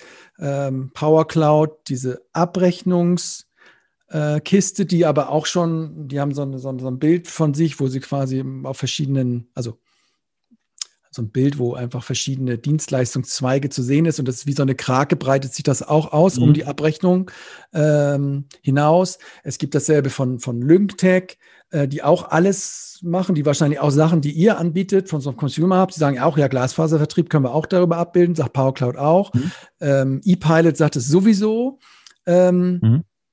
Das ist ja, glaube ich, immer so ein bisschen schwierig. Auch das, vielleicht haben, hat ein Geschäftsführer oder Geschäftsführerin jetzt diese drei Sachen auch so, so im Kopf und will jetzt euch einordnen. Wie würdest du dich da, da rein mixen? Mhm. Also ich glaube, dass die, ähm, dass die Details halt leider ein bisschen äh, vielschichtiger sind als die Oberfläche in so einer Broschüre oder in so einer einfachen ja. Kommunikation. Also so eine Bestellmöglichkeit von einem oder eine Lead-Generierung für, für eine Solardach-Thematik. Also wenn, wenn ich auf ePilot gucke oder so, die ja. haben das toll realisiert, können super Journeys bauen und so. Mhm. Ich glaube, dass das auch viel komplizierter ist als das, was am Ende im Produkt ankommt. So. Und äh, die Kombination, wenn ich also in Portalen denke und wenn ich äh, denke, dass diese Dinge irgendwie zusammenwirken müssen, mhm. dann gibt es, glaube ich, keinen, der die Dinge komplett alleine stemmen kann. Also du brauchst halt am Ende immer irgendwie ein Konstrukt aus mehreren Systemen und manchmal gibt es eben Überschneidungen. Aber das heißt nicht, dass die Systeme und die Unternehmen sich irgendwie komplett wettbewerblich gegenüberstehen. Man muss die halt schon irgendwie gucken, was habe ich für eine, was habe ich für eine Zielsetzung was will ich irgendwie erreichen und dann gucke ich mir die Lösungen an und dann kann ich, ich muss mich halt leider damit beschäftigen, um auch in, im Detail nachher ähm, eine Aussage darüber treffen zu können, was mein eigentliches Ziel ist. Also nur zu sagen, ich will online jetzt ein äh, Leads für eine, für, für, eine, für eine Ladelösung oder für, für eine PV-Geschichte irgendwie generieren, das kriege ich im Zweifel auch noch mit einem blöden Webformular hin. Ne? Ja. Dann kaufe ich mir ein Plugin für meine WordPress-Seite, gebe da 100 Euro für aus und dann ist das Thema irgendwie erledigt. Aber was passiert dahinter und wie laufen da Informationen zusammen und wie kriege ich das strategisch irgendwie untergebaut? Ähm, aber war das jetzt die das Antwort auf meine Frage eigentlich? Oder nö, nicht so? Nee. Nicht. Aber ich, ich, dachte, aber ja. Nee, wie, wie ordnen wir uns? Ja, wo wir sagen, ja, PowerCloud, das ja. machen die Abrechner, das machen die dann nochmal von LyncTech auch. ePilot macht mhm. auch Online-Bestellstrecken, aber wir machen die eine Glasfaser besonders geil und, äh, und, und mixen da und können gut mit, mit, mit, ähm, mit Kundenwert und Churn-Analysen irgendwie was machen. Ist das, ist das so eine mhm. Nische eher? Oder wollt ihr auch breiter sein? Oder wollt ihr, nee, wir sind die, die Dritten. Na, neben LyncTech und PowerCloud äh, wird Consumer Hub äh, perspektivisch, vielleicht noch nicht heute, oder vielleicht sind wir heute die E-Pilots äh, in einer Spezialecke, aber wollen auch in die Richtung oder, oder Also äh, ich glaube, LyncTech und, und PowerCloud ist nicht keine Vision, die wir, die wir mhm. da haben. Ich glaube, äh, was das besser trifft, ist, ähm, du willst als Energieversorger ein neues Produkt launchen und du möchtest gerne irgendwie da einen neuen Markt für dich erobern und du möchtest aber nicht immer wieder irgendwie in neue Systeme investieren, die und deren Ergebnis sozusagen, hm, muss ich mal ganz kurz mich sortieren, äh, hat ja was mit Investitionssicherheit zu tun. Ich ja, baue jetzt genau. irgendwie ein neues Thema auf, das, mhm. brauche ich dafür ein Silo- und Nischensystem. Mhm. Und die Informationen aus diesem Silo- und Nischensystem sollen mir wiederum auch irgendwie dauerhaft zur Verfügung stehen. Und ich mhm. möchte einfach die Informationen langfristig irgendwie für mich sichern. Jetzt muss, jetzt muss genau. ich irgendwie ein Konstrukt bauen, wie, wie, wie vernetze ich und verdrahte ich diese Systeme miteinander? Also wie kriege ich ein, ja. äh, mein, mein äh, E-Pilot sei jetzt die ganze Zeit, aber wie kriege ich das jetzt an mein SAP dran oder an ja. meinen Schleupen dran oder so? Mhm. Und ich kann aber auch viele unterschiedliche Systeme über unser Consumer Hub zum Beispiel harmonisieren und kann dahinter auch gucken, gibt es vielleicht jenseits von dem reinen vertrieblichen Prozess, also Lead-Generierung, Nachfassen und so weiter, ja, oder, oder eben auch Umsetzen im Projekt und so, gibt es da vielleicht irgendwie einen anderen Prozess, den ich für mein Marketing verwenden will? Gibt es einen Prozess, der in meinem Kundenservice aufschlägt? Gibt es ein äh, Thema, das ich irgendwie auf einer strategischen Geschäftsführungsebene irgendwie sehen will? Und dafür möchte ich die Daten auch zur Verfügung haben dann kannst du das mit Consumer Hub machen. Okay, dann ist das doch für mich, wenn ich es wieder versuche einzuordnen mit meinem Halbwissen. Ihr habt, es gibt ja diese Integrationslayer, so nennt man das, glaube ich, ähm, die auch äh, in den Präsentationen von den anderen Systemen gibt es dann immer sowas wie zum Beispiel von MuleSoft, ja. Einfach sowas, was dazwischen ist und was all diese Systeme sozusagen nochmal orchestriert und die Daten von links nach rechts und, und auch nochmal so eine, so eine Schaltstelle äh, zwischen all diesen mhm. Systemen. Mhm. Ähm, so würde ich so diesen, diesen Kann, Consumer Hub so, so, so sehen. Ähm, mhm. Ihr habt ein Frontend und kommt, kommt sozusagen ins Unternehmen rein und liefert halt auch noch so eine Integrationslayer mit, mit dazu, wo ihr das für, für den Prozess Glasfaser vielleicht abbilden könnt, vielleicht für andere. Und da, da wird es dann natürlich dann generisch und, und, und das ist dann die Investitionssicherheit, die da mitkommt, dass ihr sagt, ja, hm, es kommt kein weiteres ja. Silo an, sondern es kommt ein Silo mit einem Integrationslayer und damit löst es sich auf, sozusagen, das Silo. So könnte man das beschreiben, ja. Das habe ich dir jetzt so ein bisschen. Hast du mir, genau, ich schreibe gerade mit meinen Flyer jetzt. Ja. ja. Aber also es ist eine, auch eine starke Konkurrenz da bei diesen, also wenn du jetzt sagst, du willst diese Integrations, da gibt es ja auch schon so ein paar Companies, die so unterwegs sind. Wie, wie siehst du da den Wettbewerb zu euch? Wie würdet ja, ihr abgrenzen? Ich muss gestehen, also es macht durchaus sein. Also ich, ich mir fällt es persönlich auch ähm, schwer, jetzt zu sagen, das ist jetzt einer, der genau Wettbewerb zu uns. Ja. Also der, der, der bietet jetzt genau das an. Mhm. Ich könnte dir da keine einzige Company nennen, die ich irgendwie als Gefahr für uns oder mhm. als mhm. Wettbewerb für uns irgendwie definieren würde. Ich glaube, also bislang war es immer so, dass wenn wir mal so ein Gespräch geführt haben, wo ich am Anfang irgendwie dachte, na, könnten wir wettbewerblich ja. sein, dann gab es immer irgendwie eine Ergänzungsmöglichkeit. Ach so, an der Stelle hast du eine Lücke. Ja, wunderbar, prima, passt 1a. Mhm. Also auch gerade im, im Glasfaserthema gibt es auf einmal dann doch irgendwie den Folgeprozess X oder die Integration in das der, der Information und die, die nachträgliche Anf das nachträgliche Anfassen für den Kunden einer Glasfaserbestellung im klassischen Online-Portal, wo er sonst nur Strom und Gas sieht. Wie funktioniert denn das? Soll der sich extra einloggen? Brauche ich da mhm. ein anderes Portal oder kriege ich das irgendwie integriert und kriege ich das in ein, in ein Portal rein und kriege ich sozusagen all die ganzen Solardachanfragen und all diese Sachen in mein klassisches Portal, das ich eh schon von BPC, ja. Mhm. Schleuten, bla, weiß ich nicht, gekriegt habe. Mhm. Und, und da kann man sagen, ja, geht. Man kann diese Dinge integrieren und man, mhm. natürlich gibt es an vielen Stellen schon Standards und schon Möglichkeiten, weil hat man schon mal gemacht und das geht dann schneller. Aber es ist zu viel behauptet, glaube ich, ich glaube auch, dass es bei jedem zu viel behauptet ist, wenn man sagt, das ist einfach Plug and Play. Hier, fertig, komm, machen wir hier mal zwei Azubis, setzen wir ran, die mhm. stecken noch mal ein paar Stöpsel zusammen und dann läuft die Kiste.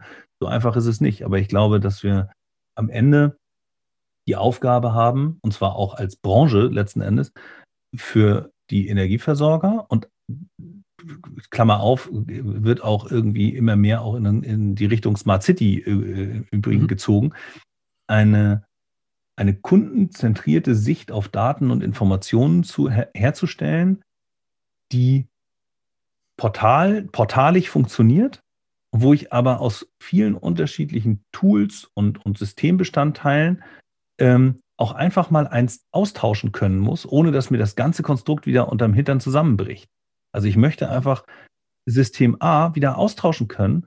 Die Daten sollen erhalten bleiben. Ich möchte sie mit System B weiterverwenden und die Gesamtkonstruktion meines Portals darf nicht zerstört werden dadurch. Genau. So, so hat es mir und, auch der Dan erzählt von City Digital. Ähm, äh, mhm. so in seiner Vision in extremer Sicht sagt er halt auch, ja, ich, ich möchte mir irgendwie so ein so eine Landschaft, so eine Plattform, er nennt sich ja Plattformbauer, schaffen, wo ich verschiedene Tools auch in verschiedener Granularität zu und abschalten kann. Dass ich sage, die Mark, mhm. also übertrieben gesagt, Marktkommunikation nehme ich jetzt vielleicht mal von, von Make Better, gefällt mir jetzt nicht so gut nach den neuesten Formatanpassungen, wechsle ich per Klick jetzt mal auf einen anderen Anbieter. Es gibt sogar eine äh, habe ich jetzt gerade gesehen, ähm, Marktkommunikation, MKM 365 gibt es so einen anderen Laden, also ein Startup. Mhm. So, dass man solche Module auch einfach austauschen kann. Sicherlich ja. wird man nicht immer so sein Abrechnungssystem als Gänzes mal so abschalten, wieder anschalten, aber es hört irgendwie, glaube ich, so ein bisschen auf, dass man sagt, ich bin Schleupen, ich bin SAP, ich bin mhm. der, ich bin der, sondern nee, das setzt sich eigentlich immer wieder neu zusammen, äh, deine, deine Landschaft und du brauchst halt aber irgendwie so eine sehr offenes Schweizer Messerbasis, sage ich mal, Integrationslayer genannt, der mhm. dieses Anstöpseln dann irgendwie leicht macht und ähm, offen ist. Also das, das, das Ziel kann nur sein, dass es sich für den Kunden am Ende sozusagen, also der Endkunde, wie soll man sagen, ja, genau, Endkunde, mhm. für den muss es sich anfühlen, wie so, das ist so eine ein Ökosystem, so wie, weiß nicht, bei Apple oder so. Ja. Also es ist so, wie funktioniert, ich habe meine App, ich habe mein, mein Online-Portal, da sind alle Informationen drin. Mhm. Und für, das, für so ein Stadtwerk muss es sich auf der anderen Seite genauso anfühlen. Ich muss es sozusagen, ich habe meine, natürlich bleiben ja meine Abteilungen, auch die Abteilungen, die es jetzt sind. Vielleicht müssen die, da arbeiten ja auch viele dran. Ne? Auch da gibt es sag mal, Silos zwischen Abteilungen mal aufzulösen und das irgendwie Marketing und Vertrieb enger beieinander und das Strategische und das Operative noch mal ein bisschen dichter beieinander oder so. Aber die, ähm, äh, auch da muss es irgendwie leicht zu handeln sein, damit ich in die Situation kommen kann, auch experimentieren zu können, ohne die ganze Zeit mit dem Tool zu kämpfen. Ich habe ja schon genug mit dem Markt zu kämpfen und mit meinen Ideen und Innovationen und die will ich ausprobieren. Und ich habe keine Lust, so viel Zeit zu verplempern und Geld zu verplempern mit dem Tool. Das soll einfach mal gehen.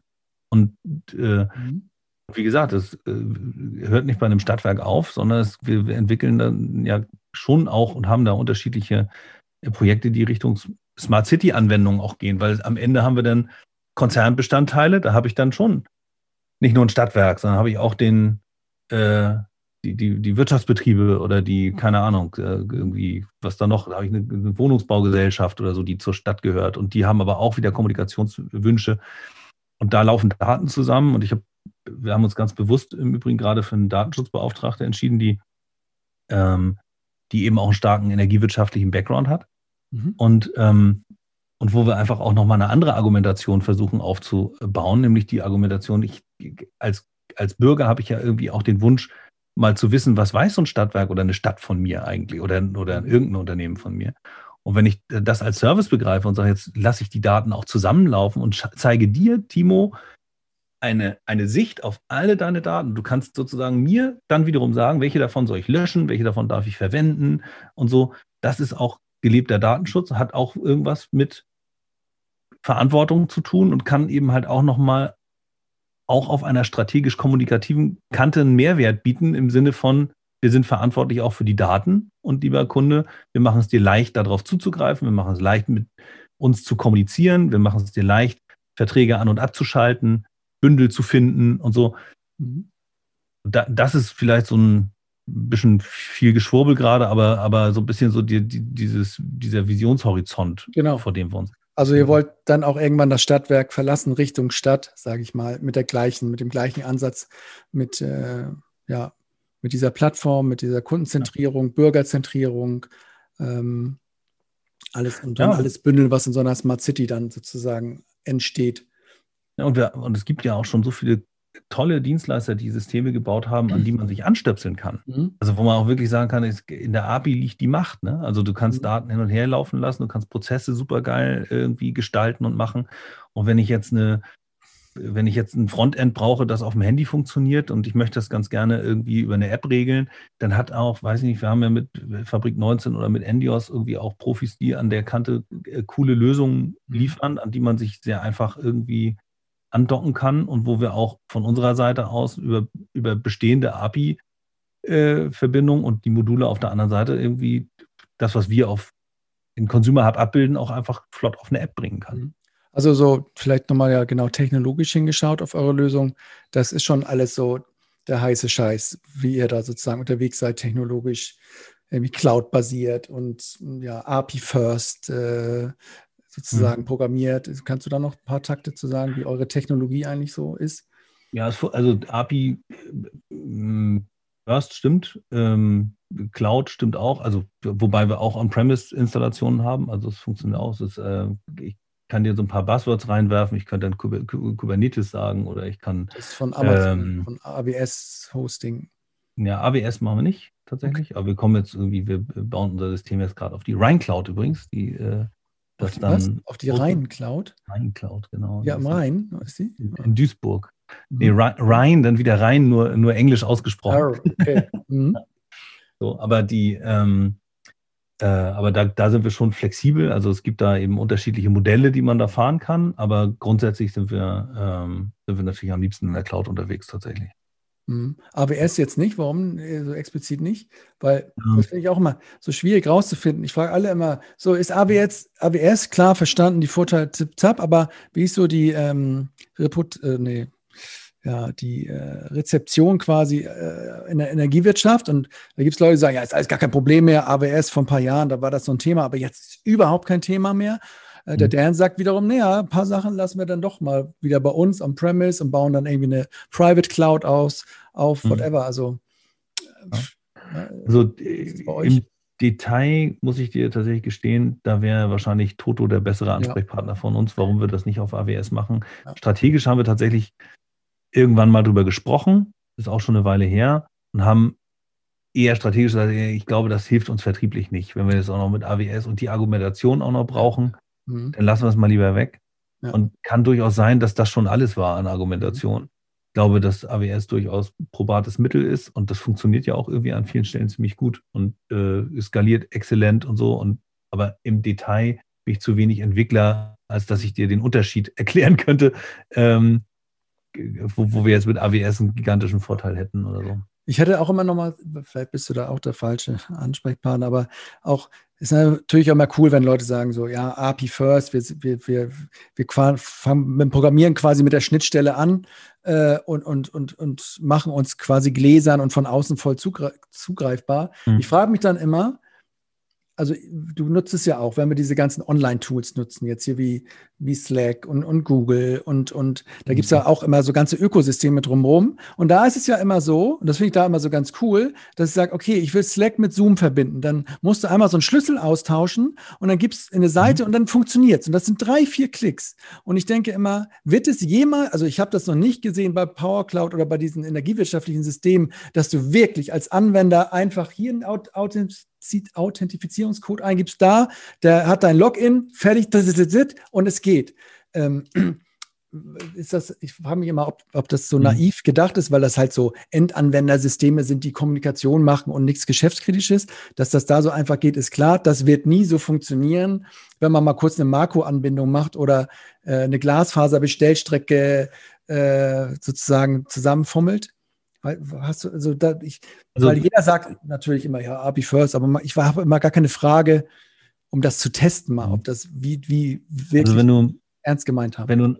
wenn du ein einfaches äh, Formular auf deine Webseite bringen willst und jetzt sagen wir mal, ich weiß nicht, was für ein System ihr als Webseite habt, WordPress oder so, könnte WordPress, sein. Genau, ja, genau. Ist so WordPress. Da gibt es Module für, keine Ahnung, Web, ja. Webform XYZ, Webform 7, glaube ich, heißt das Modul für WordPress, das ich, zumindest das, was ich kenne.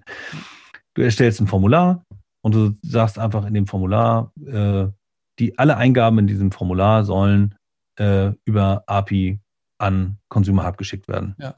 Dann generierst du in Consumer Hub das Formular, das entsprechende mhm. Gegenstück und ein, und ein äh, Key, ja. trägst den in dein WordPress ein und alle Informationen fließen da okay. rein. Das wäre mal so ein Ding. Also das ist, also es ist jetzt nicht exakt das gleiche wie mit dem Schlüssel kopieren hier und da, aber ja, es äh, funktioniert schon. Aber es ist natürlich schon auch klar, wenn an der Stelle, wo die Geschäftsprozesse kritischer werden und wo du jetzt irgendwie an Systeme rangehst, die jetzt äh, äh, ERP-ig werden, sag ich jetzt mal, da funktioniert es einfach aus, äh, da sagt deine IT-Abteilung schon, hast du einen Vogel, du, ich lasse dir da jetzt nicht unbedingt sofort da irgendwie Zugriff und Daten rein und raus. Das äh, glaube ich, da ist das nicht so einfach zu machen. Ja, okay. Also einfach aus Prozesssicht schon. Aber ja, die. Technisch vielleicht schon, aber dass sie dann schon. sagen, weil wenn ich mir so denke, ja, ich buche mir jetzt da hinten so einen Hausanschlussprozess, würde ich auch denken, ja, buche ich, Maske ist definiert, und dann kommt irgendwann, gib hier deine SAP äh, ISU-Nummer ein äh, und äh, die, was ich, den Table Space und dann macht das so ratter ratter und dann ist es fertig. Ähm, vielleicht ist es auch ein bisschen. Ja, man, kann, man muss sich jeden Prozess einfach zumindest mal angucken. Aber wir haben äh, schon, schon Sachen äh, realisiert, wo wir tatsächlich äh, aus einem, aus einem Glasfaserthema kommend ein Portal bauen, wo dann auch eben Strom und Gas drin ist und aber auch Umzugprozesse drin sind und, und Net Promoter Score Themen drin sind und am Ende funktioniert das alles miteinander. Das sind dann Oberflächen, die natürlich auch noch gebaut werden müssen. Da arbeiten wir dann mit Agenturen zusammen, die das schön können ne, und die dann auch, äh, da hat auch jeder Energieversorger vielleicht seine eigene Agentur, die das gerne oder die das machen soll und, und äh, das funktioniert. Da sind wir frontendseitig raus. Äh, müssen wir auch gar nicht machen. Aber denen liefern wir ein komplettes API-Set und die können praktisch auf unserer API alles bauen, wo ihnen das äh, Herz aufgeht. So. Und das klappt. Ähm, und wenn es um Folgeprozesse geht in der Kommunikation, da, mhm. kenn, da kennst du ja auch, da, das war das, was du gerade meintest mit Slack und, und API-Schlüssel eingeben. Ja. Wenn du jetzt ein Newsletter-Tool hast und du hast jetzt ein Datensystem, mhm. das mit einem automatischen Filter. Also wir filtern jetzt auf äh, alle, die ein, äh, im Umzugsprozess einen Net Promoter Score von 8 gehabt haben. Mhm. Äh, und, äh, und Strom und Gas bei uns haben und einen äh, Churn-Index von hoch, hohe, hohe Churn-Wahrscheinlichkeit von mir aus. Ähm, und die sollen automatisch in die Newsletter-Liste rein. Und zwar nur mit ihrem Vornamen und der E-Mail-Adresse, weil alles andere ist datenschutzseitig nicht notwendig und das müssen wir nicht rein hin tun. Dann ist so ein Prozess fast per Drag and Drop darstellbar. Mhm. Und jetzt nochmal ein bisschen wieder die Kurve kriegen, gehe ich wieder aus dem Technologiekeller hoch. Wie, wie, wie ist so die, die ähm, du sagst, du machst nicht viel Kommunikation, soll auch mehr werden, aber wie ist mhm. so bislang die Projekte? Was, was kannst du da so, was sind da so Learnings aus den ersten oder aus mhm. den Projekten, die ihr jetzt so habt mit Stadtwerken. Ich überlege manchmal halt auch immer, es gibt halt viele kleinere, wo auch gar kein IT-Support oder keine IT-Know-how vor Ort ist, wo es mhm. wirklich nur Endanwender geben, gibt, die quasi eigentlich Commodity abrechnen und dann irgendwann haben sie mal mit Glasfaser angefangen. Ähm, da gibt es jetzt aber auch wirklich keinen Menschen, der sich da irgendwie mit dem System auskennt. Äh, wie, wie also, du das wahr? Hilfreich ist natürlich, wenn man weiß, wo man hin will. Ne? Also es gibt genug kleine Stadtwerke, die einfach irgendwie in, immer noch in dem Durcheinander der Möglichkeiten irgendwie nicht wissen, welchen Weg sie sich durchs Dickicht schlagen sollen, um irgendwie ja. mal was auf die, auf die Schippe zu kriegen. Ähm, häufig sind Stadtwerke halt langsamer, als ich mir wünsche, ähm, weil Entscheidungsprozesse irgendwie lang dauern und irgendwie Orientierungsprozesse irgendwie auch ein bisschen, ein bisschen dauern und die Versuchsmentalität ähm, und mal so Trial-and-Error-Mentalität einfach noch, sagen wir mal, ausgeprägter sein dürfte. So. Mhm. Ähm, gerade bei so Dingen, die vielleicht relativ einfach zu machen sind, mhm. könnte man das einfach mal tun. Ne? Also ich muss nicht, ich muss nicht fertig ausgefeilten, muss man auch ganz ehrlich sagen. Du brauchst weder eine Macbetter noch irgendeinen anderen, außer deine, deine Webagentur, wenn du einfach mal versuchen willst, äh, Leads für irgendein EDL-Thema äh, zu generieren. Selbst wenn du sie komplett unstrukturiert in der Excel-Tabelle nachher abholst von irgendeinem System, hast, kannst du dir relativ schnell einen Überblick darüber verschaffen, ob, ob so ein Ding funktioniert. Mit einer kleinen Kampagne mal ein paar tausend Euro nehmen, ein bisschen was äh, in der Kommunikation an Start rollen und dann gucken, ob es funktioniert hat. Und wenn man zufrieden ist, dann sucht man sich halt das System, das, dann, das das dann abbildet. Dann geht man halt hin, äh, äh ruft bei ePilot an und sagt, hey cool, wir haben da eine Journey, die wollen wir uns gerne hinbauen. Äh, und, und mach doch mal. Also so eine, so eine Mentalität kann sicherlich noch mal ein bisschen, bisschen mehr Vorschub kriegen irgendwie bei dem einen oder anderen Energiedienstleister. Du sagst, die bei den größeren. Ja. ja. Sag ja. weiter. Entschuldige, bei mir regnet es gerade aufs Dach, deswegen ja. äh, klackert das ein bisschen. Ich Kein Ding. Das, äh, nicht so du, hast eben, du hast eben gesagt, viele wissen nicht, oder es ist natürlich vom Vorteil, wenn sie wissen, wo sie hinwollen. Ich erlebe das auch jetzt, wir haben diese Riesensysteme wie PowerCloud oder LyncTech kommen, die alles möglich machen, die alles auch schnell möglich machen, ist erst natürlich immer mal so Ungläubigkeit da, aber auch ein ganz wichtiger Aspekt ist immer, ja, selbst wenn das alles geht und alles und ich diese Freiheiten habe, also das gibt so Tools, die geben halt unendliche vertriebliche, sage ich mal, Freiheiten, aber das viele dann gar nicht wissen, ja, aber was will ich, also was will ich denn davon benutzen und warum? Und da kommt dann auch immer ganz schnell die Frage, ja, wo willst du denn hin? Willst du im Stadtgebiet, willst du aus, also tausend Fragen und du guckst dann immer, wie so oft in, in, in oder es gibt einfach nicht diese Definition. Und ich frage mich immer, warum, woran liegt es, dass in vielen Stadtwerken, auch kleinerer, mittlerer Art, sie nicht wissen, wo sie hinwollen? Oder ich kann mir nicht vorstellen, dass sie nicht wissen, wo sie hinwollen, aber vielleicht passt es nicht mehr so in die Zeit oder es sind ganz andere Ziele, wie zum Beispiel, ja, ich will einfach hier das Stadtwerk in der Region, in der Stadt, äh, sage ich mal, im regulatorischen Unwetter auf guten Kurs halten, will der Stadt gut was ausschütten und äh, allem guten Arbeitgeber sein. Fertig. Das ist meine, meine, da will ich hin. So, und dann denke ich mal, ja, manche sagen, ja, aber das ist aber ein bisschen wenig, aber ich will mit Power Cloud, das ist doch keine Power Vision, das ist doch, was ist denn das? Das ist ja so, Mhm. irgendwie so äh, CDU-Vision, so alles soll bleiben, wie es ist, nur ein bisschen besser. Keine Ahnung. Hast du da? Ja, also äh, ich glaube, also um mal äh, ähm, hier unseren äh, äh, Eike zu zitieren, der hat irgendwann gesagt, äh, es, ist, es wird Energieversorger geben, die am besten die, Fü die Füße stillhalten und, die, ja. und ihre Taler beieinander halten und dann werden sie früher oder später sowieso fusionieren und dann ähm, dann ist es gut, wenn man nicht zu viel Geld verplempert für Dinge, genau. die einen eh nicht weiter voranbringen. Habe ich als Vision also, aber auch noch nicht gehört, dieses Statement. Ist wahrscheinlich nee, also, zu unattraktiv, als dass du das. Also es entfaltet natürlich nicht so ein, so ein Aufbruch, ne? so. Ja, nee, genau. Das, das ist es eher nicht. Also ich glaube, es ist nicht besonders äh, fancy, so, äh, so, eine, so eine Aussage. Ähm, ja, also vielleicht ist es einfach so, das äh, ist natürlich irgendwie auch Kaffeesatzleserei und das ist auch bei jedem irgendwie anders. Äh, vielleicht gibt es Dinge, die jenseits äh, zumindest meiner Wahrnehmung irgendwo äh, schon diskutiert werden mhm. und auf einer anderen Ebene, nämlich die Ebene, die ich dann wieder wahrnehme, zu einer ähm, Verzögerung von, von Entscheidungen oder zu einer, äh, für mich zumindest, äh, dann ähm, von der Einschätzung her so, so Orientierungslosigkeit äh, führen, aber am Ende äh, dreht sich da gerade ein anderes Rad und in zwei Jahren platzt da irgendwie ein Knoten und die Kommunikation intern geht los und auf einmal wissen alle, in welche Richtung sie laufen sollen, aber erstmal musste da irgendwie das große Gremium links und das große Gremium rechts irgendwie in ihrer Strategiefindung ja. Äh, für sich irgendwie klar werden. So, das kann durchaus sein. Also ich glaube, bei dem einen oder anderen Großen liegt es tatsächlich jenseits meiner Wahrnehmung, was da gerade noch so passiert. Mhm. Ähm, okay. Und naja, und häufig hat man es natürlich auch, äh, wenn man so, so Dinge an Start rollt, irgendwie was Neues ausprobieren will, da hat man ja auch häufig gleich mal Budgets irgendwie auf der Schleuder, die dann doch nicht so klein sind, wie man denkt. Du kriegst halt nicht für 2000 Euro mal irgendwie das ein oder andere kurz bewegt, sondern es sind dann eher 20.000 Euro, die das kostet ja. und dann, oder vielleicht nochmal mehr. Ja. Und dann wird das eben schon wieder gut überlegt sein, wenn dann dahinter keine Strategie das sozusagen ja. stützt, was auch machen darf, da muss man vielleicht erstmal. Ja. Und du bist vielleicht dann IT-technisch noch ein paar Berater angewiesen, wo du auch nicht immer so genau weißt, erzählen die mir das jetzt, weil sie einen Auftrag wollen oder, ne? Also du hast, äh, du hast ein paar wenige Schüsse, hast aber, das ist unbekanntes Terrain, ist halt nicht Netzausbau, Konzession, tralala, wo du weißt, äh, aber es, ne, so wie es ungefähr funktioniert, ist halt so, ja, Aufbau einer, einer Plattform. So, ja, wat, was meinen die damit, ne?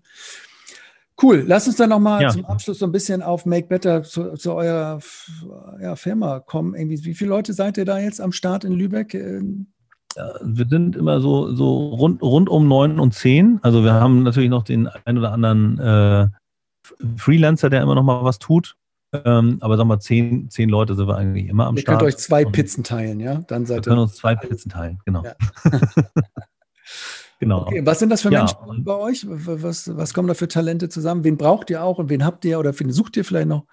Was ist das ja. für eine also natürlich, klar, der, im, im, Kern brauchen wir immer Entwickler. Wir haben äh, Softwareentwickler, die, ja, also äh, Toto, Sebastian, äh, Buddy, ähm, aber auch äh, Torben, die haben einen starken äh, Entwickleranteil in sich und, und, und ähm, bringen unsere Software voran.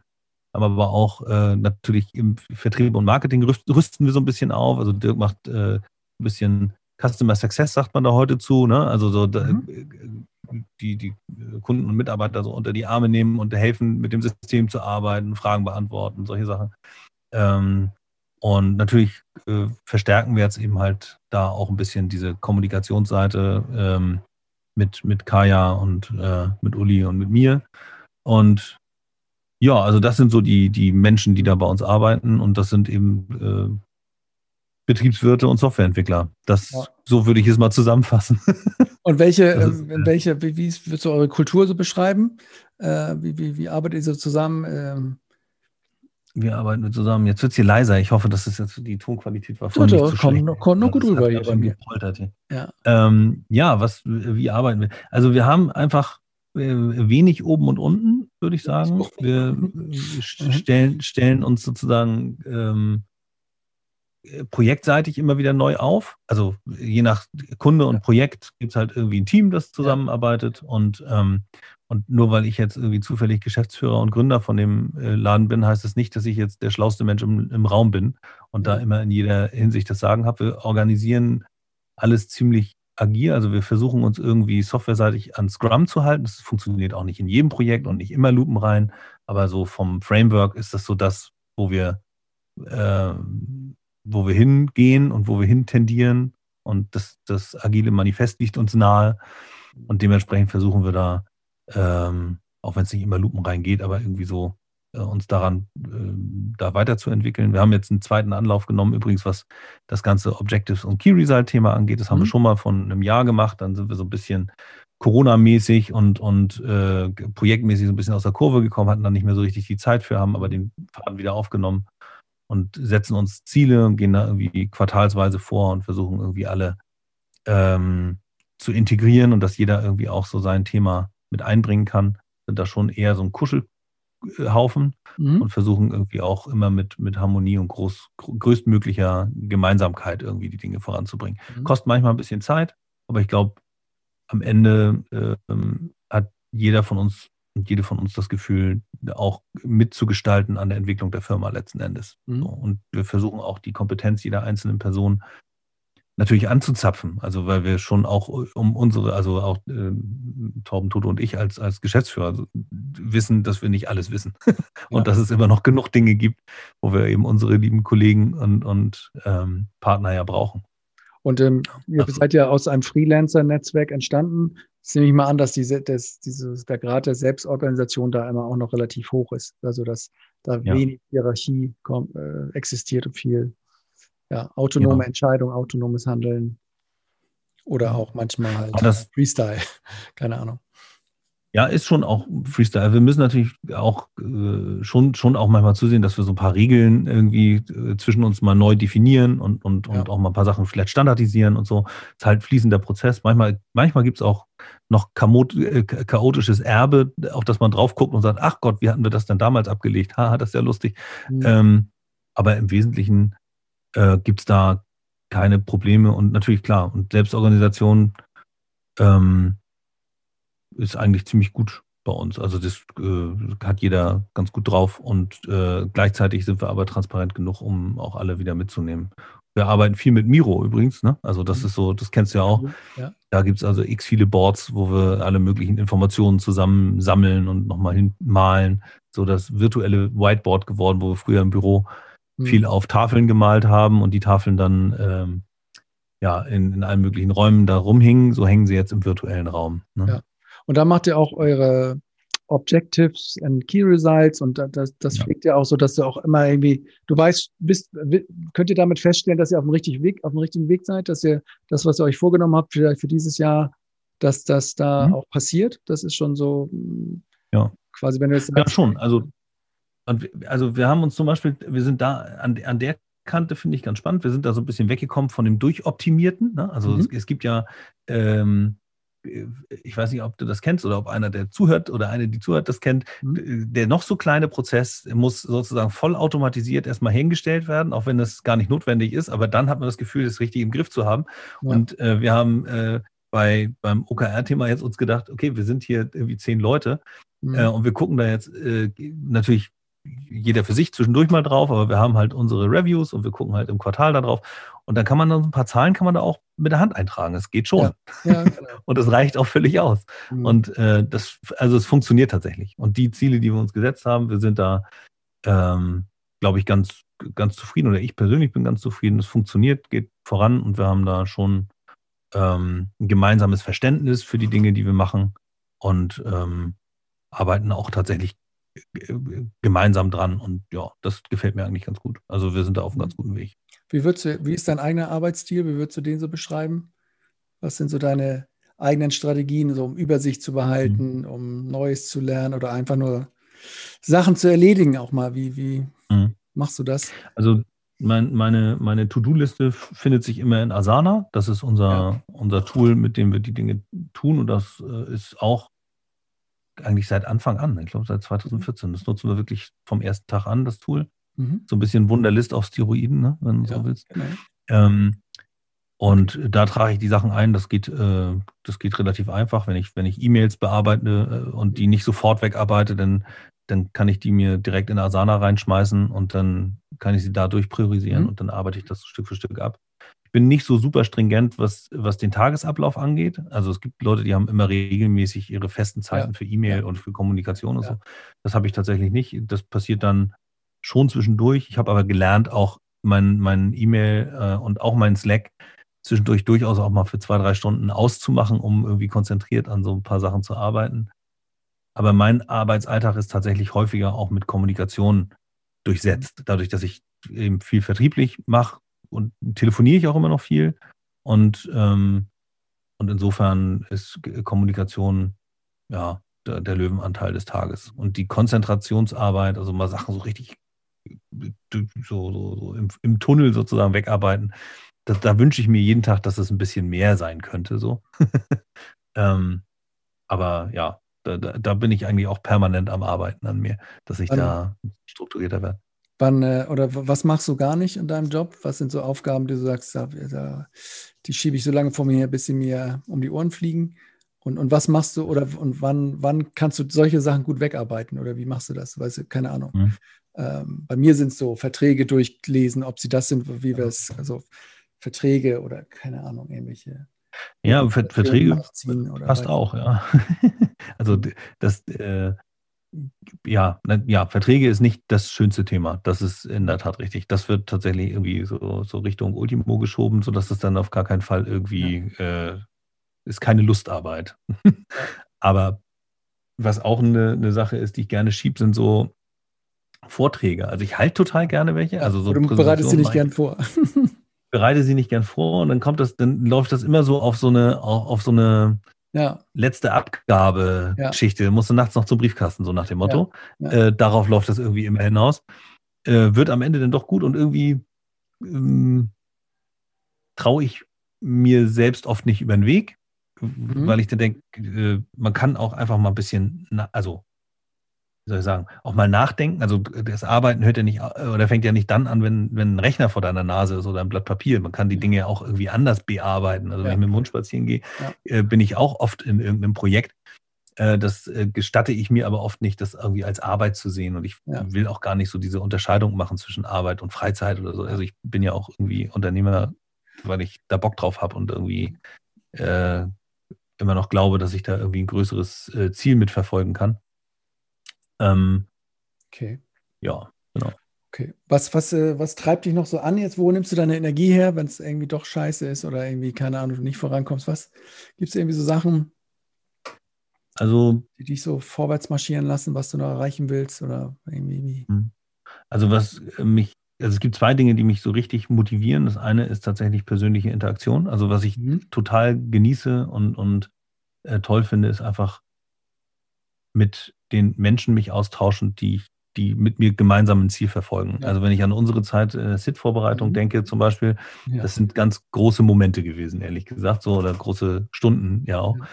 Ja. Ähm, da hole ich mir ganz viel Motivation her und Neugier, glaube ich, ist es auch. Also ich äh, mhm. finde, es ist irgendwie äh, ein Problem verstehen und, äh, und sich da reinwühlen und, mhm. und nochmal was lesen, so hier, ähm, weiß ich nicht, wenn ich vor einer, vor einer ganz neuen Situation stehe und am Anfang irgendwie denke, oh, ich bin einfach nicht, nicht, kann das nicht verstehen, ich bin da zu dumm zu. Ja, ja. Und dann äh, doch nochmal eine Frage stellen, nochmal mit jemand anderem reden, das mir auseinandernehmen lassen, vielleicht dann doch mal ein Buch finden oder irgendeinen Artikel finden und sich da reinwühlen. Das sind, äh, da, da habe ich auch großen Spaß dran, ehrlich gesagt. Und auch an dem, an dem gefühlten Entwicklungsprozess von einem totalen Noob, Null, kein Plan zu kommen und am Ende dann doch festgestellt zu haben, ah, so ein bisschen Durchblick kriegst du doch langsam. cool. Ja, das waren so meine, meine Sachen. Ähm, wir haben auch schon ganz schön lange gequatscht. Ich kann es nur, also das schwingt für mich auch immer noch mit. Das war eine tolle Erfahrung, äh, mit dir diesen Sit da zu veranstalten. Das sage ich auch immer noch mal und überall gerne. Du hast vorhin so gesagt, dir fehlt so ein bisschen dieses Ausprobieren bei den bei den Stadtwerken und ähm, sozusagen, du hast ja da mit, diesem, mit dieser Kooperation mit uns diesen, so eine Veranstaltung zu, zu machen, die sehr viel Zeit gefressen hat und sehr viel Aufwand, äh, finde ich immer noch sehr bemerkenswert, dass du das mit uns äh, und, weiß ich, äh, für, für die Hörer, es gab da kein Stück Papier, was irgendwie definiert hat, wer macht was. Das hat sich absolut fluid entwickelt. Äh, und jeder hatte aber in seiner Organisation so ein bisschen äh, ja, die Latte hochgelegt und die haben dann immer uns zum Glück auch machen lassen. Ja. Äh, aber das finde ich ist ein sehr gutes Beispiel dafür, dass aus, dass da auch was Großes da, was Großes, aber was Gutes daraus entstehen kann. Äh, und klar gab es ja auch immer mal so Momente, wo es stressig und hektisch wurde und dass das trotzdem da funktioniert hat, das finde ich immer noch sehr bemerkenswert und wünsche ich vielen da draußen, dass sie das irgendwie so finden, so Paarungen, äh, wo das einfach so funktioniert, ohne dass man immer gleich ein Letter auf dem Intent austauscht oder keine Ahnung, sowas macht. Insofern nochmal großes Komplimente an dich und ähm, kann ich nur zurückgeben, ehrlich gesagt. Das ist halt, finde ich, ein, ein, ein geiles äh, Beispiel dafür, dass man einfach auch tun kann. Also einfach mal anfangen kann. So. Genau. Und das ist tatsächlich, kann ich dir nur, nur beipflichten, das ist so eine ähm, äh, so, so, ein Wunsch, den ich auch äh, häufig für, für so geplagte Projektmanager in so einem Stadtwerk gehabt, dass die auch mal vielleicht das, das ja. Gefühl mal, mal finden, dass es einfach auch mal gehen kann. Ja, aber es ist, ist, aber dazu gehört natürlich schon so ein innerer Antrieb, weil ich denke, ohne das jetzt hier so auswalzen zu wollen, aber so eine gewisse gemeinsame Verrücktheit haben wir ja und das kann man, glaube ich, auch nochmal sagen. Also wir, wir, fanden beide diesen OMR und Philipp Westermeier geil, was er da ja. gebaut hat. Und das hat uns okay. ja auch ganz initial zusammengebracht. Und man braucht so einen gemeinsamen verrückten Kern oder irgendwo so ein Ding, an das man glaubt oder was man erreichen will. Ähm, und so, ne? sei es halt, keine mhm. Ahnung, ähm, das Miniatur Wunderland, wenn du diese Leute dir anguckst, die haben auch alle gemeinsam diese, diese große, verrückte Idee, alles in klein geil nachzubauen. Und das, ich weiß, das, das muss da sein, glaube ich, damit es auch über so, so Längen trägt, sozusagen. Und ähm, ja, und sich immer so gegenseitig mit, dem, mit der eigenen Verrücktheit immer wieder zu motivieren. Das ist ja irgendwie, das fehlt mir. Das ist natürlich in diesem nüchternen Stadtwerke-Projekt Glasfaser, muss ich jetzt auch machen, Geschäft. Da kommt das irgendwie nicht so vor oder ja, ich weiß nicht, da fehlt, das ist, ja, da muss man eigentlich nochmal genauer hingucken, welche Mixtur es geben muss oder mhm. welche Rahmenbedingungen damit sowas entstehen kann, weil wir konnten auch relativ frei agieren. Sowas können die dann oft nicht. Die haben dann, die sollen bis da und da muss Glasfaser raus. Die können sich nicht aussuchen, mit wem sie das machen. Und wenn sie mit dem dann nicht klarkommen, dann machen sie mit dem anderen und so, ne? Mhm. Und, und haben da gar nicht diese Gestaltungsfreiheit ja. so. Aber es gibt so ein paar Beispiele tatsächlich, äh, wo, wo ich festgestellt habe, es gibt so ein paar Regulatorien, die du am Anfang einer Geschäftsbeziehung irgendwie einfach einhalten musst. Und dann, dann pitchst du natürlich und du machst dein Angebot und dann, dann gibt es irgendwie den Einkauf und der quetscht da noch ein bisschen was aus dir raus. Und dann hast du, aber irgendwann hast du den Start von so einem Projekt. Und wenn du dann auf der Projektebene das schaffst, eine Kollegialität herzustellen, also das ist ja nicht nur ein Verdienst von, von uns jetzt oder so, sondern das ist ja dann so, das Team schafft das, ja. sich untereinander kollegial zu verhalten und nicht oder, oder äh, zu empfinden auch und nicht so eine Dienstleister-Auftraggeber-Situation daraus zu machen. Und aus diesen Startprojekten sind in, ich wollte gerade sagen 99 von 100, so viele gibt es gar nicht, aber in neun von zehn Fällen haben wir, äh, sind daraus so viele tiefergehende weitere Beauftragungen, Lösungsanforderungen und so weiter erwachsen, die viel, viel größer und viel, viel umfangreicher waren als das Initiative-Projekt. Und das zeigt mir halt, dass da schon doch was geht. Also wenn du einmal sozusagen diesen harten Kern durchbrochen hast ja. und du bist dann auf so einer Ebene unterwegs, dass dann auch jemand für dich durchs Haus geht und eigentlich deinen Vertrieb macht, wenn man das mal auf mhm. der Ebene betrachten wollen würde. Mhm. Äh, und, und am Ende hat es aber eigentlich gar keine vertriebliche Attitüde mehr, sondern es geht darum, wir wollen diesen Kram einfach bewegen. Wir wollen hier jetzt fertig werden und wir haben hier einen guten Ansatz und dafür brauchen wir jetzt einfach mal das offizielle Go aus der Abteilung Einkauf beispielsweise. So, und dann funktionieren die Dinge irgendwie doch. Und der Weg dahin dauert halt lang. So ein, so ein Sales-Zyklus für ein Stadtwerk, da musst du halt auch mal zwei Jahre Zeit mitnehmen, damit du da irgendwie was aufgebaut kriegst. Ja, muss halt von irgendwo finanziert sein. Ja, gut, funktioniert ja, ja. irgendwie. Aber äh, du musst halt haben. Und dann, und dann funktionieren viele Dinge ziemlich gut. Aber man muss erstmal durch, durch die harte Schale. Habe ich so einmal den Eindruck. Und wir haben das geschafft. Und ich denke, wir können jetzt auch sagen, dass wir den Sit jetzt dann die nächsten wieder gemeinsam machen. Ja. Müssen wir auch mal irgendwann anfangen, ne? Ja. Du können wir ja jetzt sozusagen ja. mal sagen, dass ja. du das machst. Ja. Haben wir eigentlich schon im Januar ein Datum uns ausgesucht oder, oder launchen wir? Wir haben gar nichts. Wir haben kein Datum. Äh, nee. Nur irgendwie den Januar. Morgen ist der erste siebte, ne? halbes Jahr noch und dann muss es wieder stehen. Ähm, ja, das machen wir noch gleich im Anschluss kurz. Ähm, mhm. Hast du, du warst jetzt im Urlaub, hast du irgendwas gelesen, irgendwas gehört, was dich äh, inspiriert hat, außer Sangria und äh, San Miguel?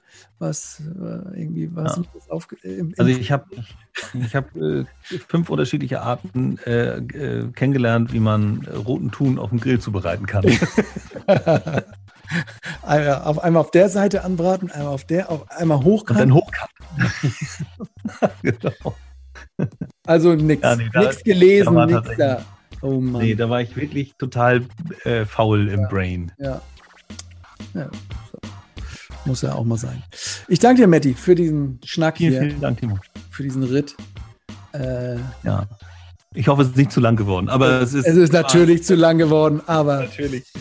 Ähm, ich danke dir erstmal. Danke dir.